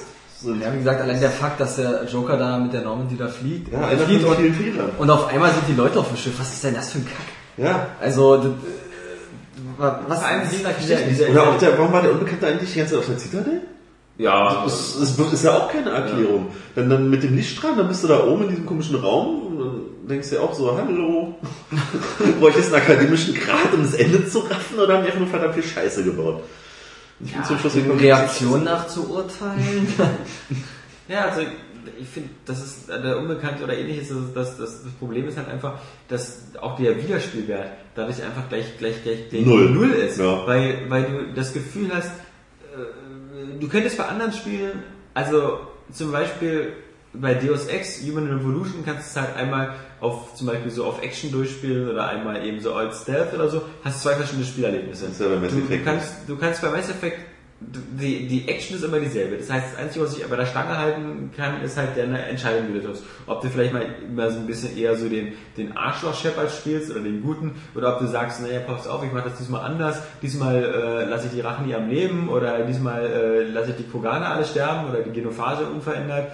Ähm, das ist ja halt im Grunde alles so völlig sinnlos jetzt, weil du kriegst am Ende eh wieder dasselbe Ende spendiert. Und das ist halt das, wenn, wenn, wenn etwas so, it's all about choice und so, und das Ende dir aber sagt, so egal was du machst, und das ist ja auch so die Aussage quasi von diesem Kind oder so. Ja. Das muss halt immer so sein, man kann das nicht, Ist kann halt das so. nicht abwenden. Das Man kann halt ja nicht so. mal mehr einen Dialog richtig führen. Man Ja. hat ja nicht mal mehr ein Dialogfenster. Nee. Es ist, die letzte halbe Stunde ist ein Selbstläufer. Ja, und Shepard tut ja auch nichts mehr dagegen. Nö. Ja, er blutet halt aus dem Mund und fällt um und, Und rafft ich das finde, alles Ich nicht. finde, das sieht einfach, das sieht auch so kacke aus, finde ich. Das, Bisschen ähm, komisch. Er hat auch die so eine Theo Weigelbraue. Er ist eine Shepard, Monobraue. Shepard sieht so aus, aber irgendwie eine- wie der Terminator, so irgendwie so. Also Die Namen haben auch wieder geleuchtet. Das hat mich Ja, und irritiert. er hat schwarze Flecken im Gesicht. Er sieht, er sieht so aus wie Zombie Shepard. Ja, also, Fest Shepard. Er sieht, er sieht nicht aus wie ein, wie ein, wie ein schwer verletzter Shepard oder so.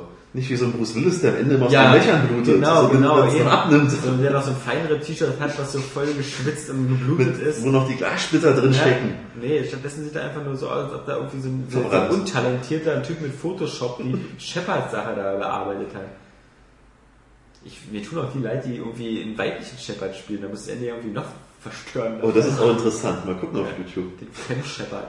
Hat die dann auch keine Haare mehr? Ja, wie gesagt, ich, ich will es aber trotzdem noch zocken. Ne? Also äh, mich hat das jetzt... Ich glaube, das ist so ein Ding, was man irgendwie selber erleben muss, weil sonst kann man das nicht so ganz verstehen. Also man hört immer so, oh, alle Entscheidungen für den Arsch und so und so weiter und so fort.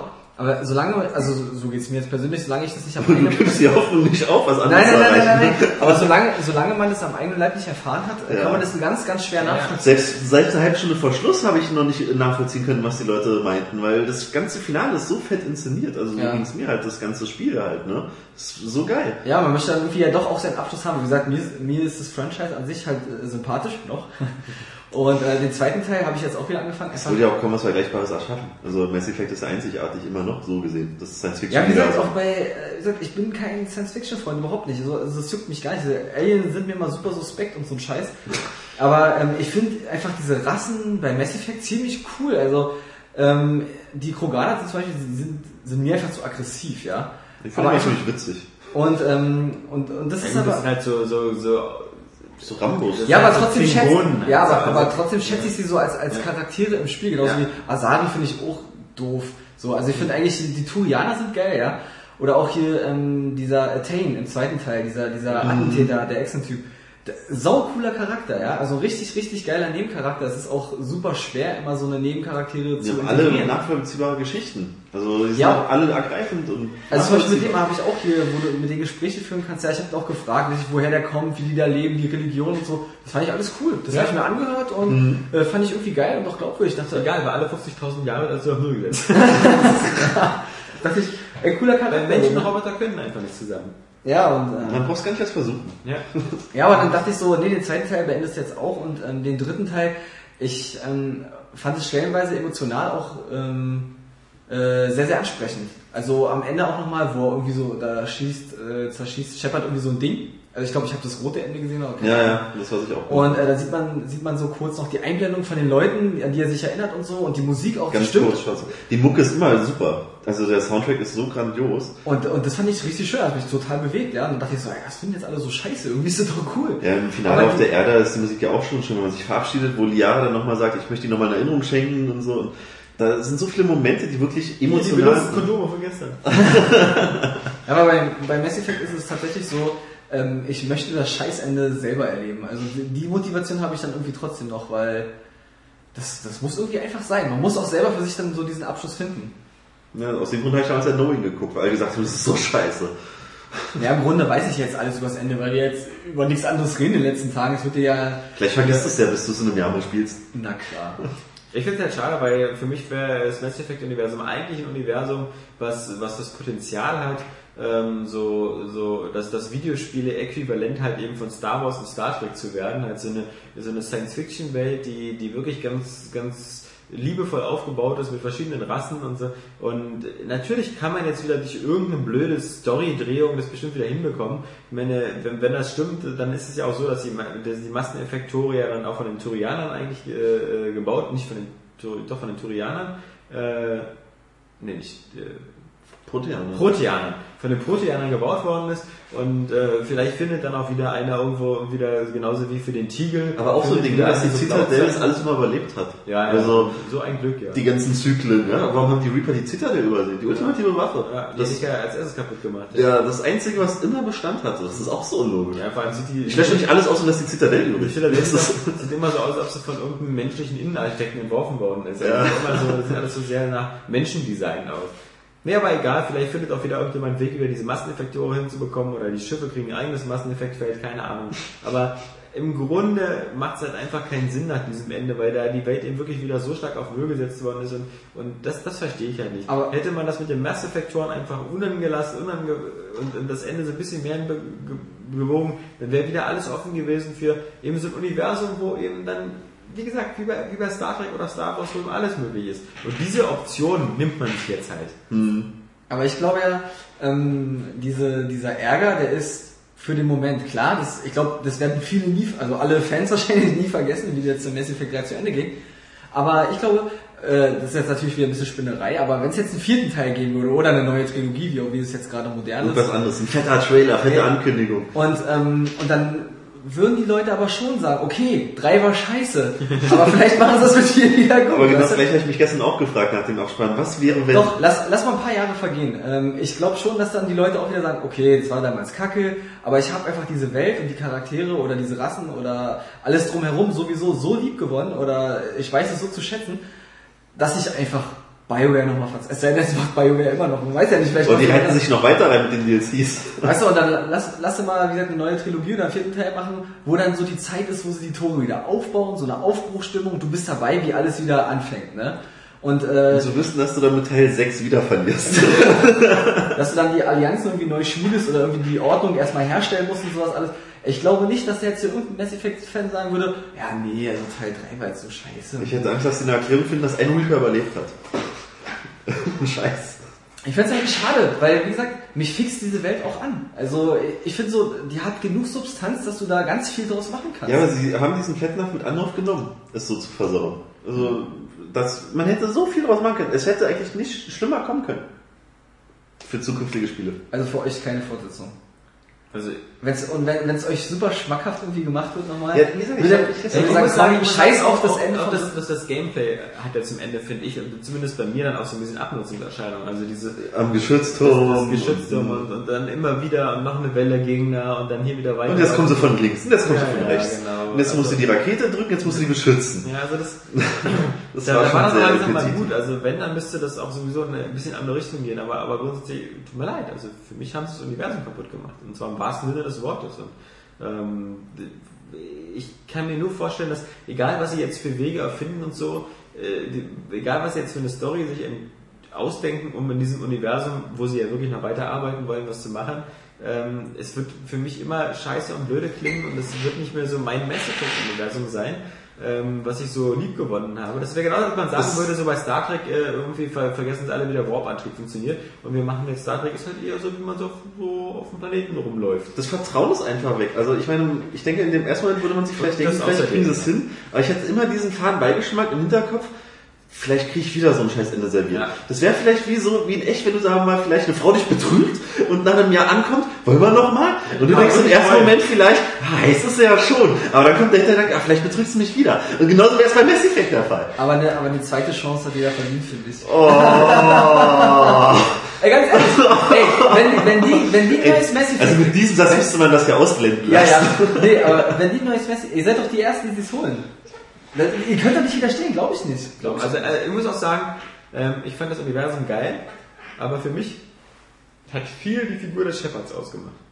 Das kommt bei mir noch hinzu. Ah, vielleicht kriegen wir Ernsthaft? also Ja. jein, also Nee, Shepard war für mich nie das die, krasse Geschmackssache so, für mich schon. ich habe ja auch Shepard genommen, aber ich verstehe auch, dass man ja gerne dazu tendiert, eigene Leute zu erschaffen im Editor. Also ich denke mal, das ist jetzt nicht an eine Figur gebunden. Ja, bei mir schon. Also ich Vielleicht habe erfinden die einen anderen Charakter. also ich hab auch Shepard genommen, aber einfach weil ich zu faul bin, jetzt in den Editor zu gehen. Deswegen, ich nehme ja auch nie Menschen mit. Also wenn ich jetzt äh, irgendwie äh, eine Mission starte, ich habe immer Alien bei mir. Ja, aber die ganze Geschichte ist auch so sehr, sehr Shepard-mäßig zentriert. Er ist nur äh, der, der, der erste Spectre, der erste menschliche Spectre und, und äh, man trifft so viele Entscheidungen. Und gerade im dritten Teil wird man dann wirklich zu so einem Helden. aber teilweise wird das auch wieder ab, ab, ab, ab,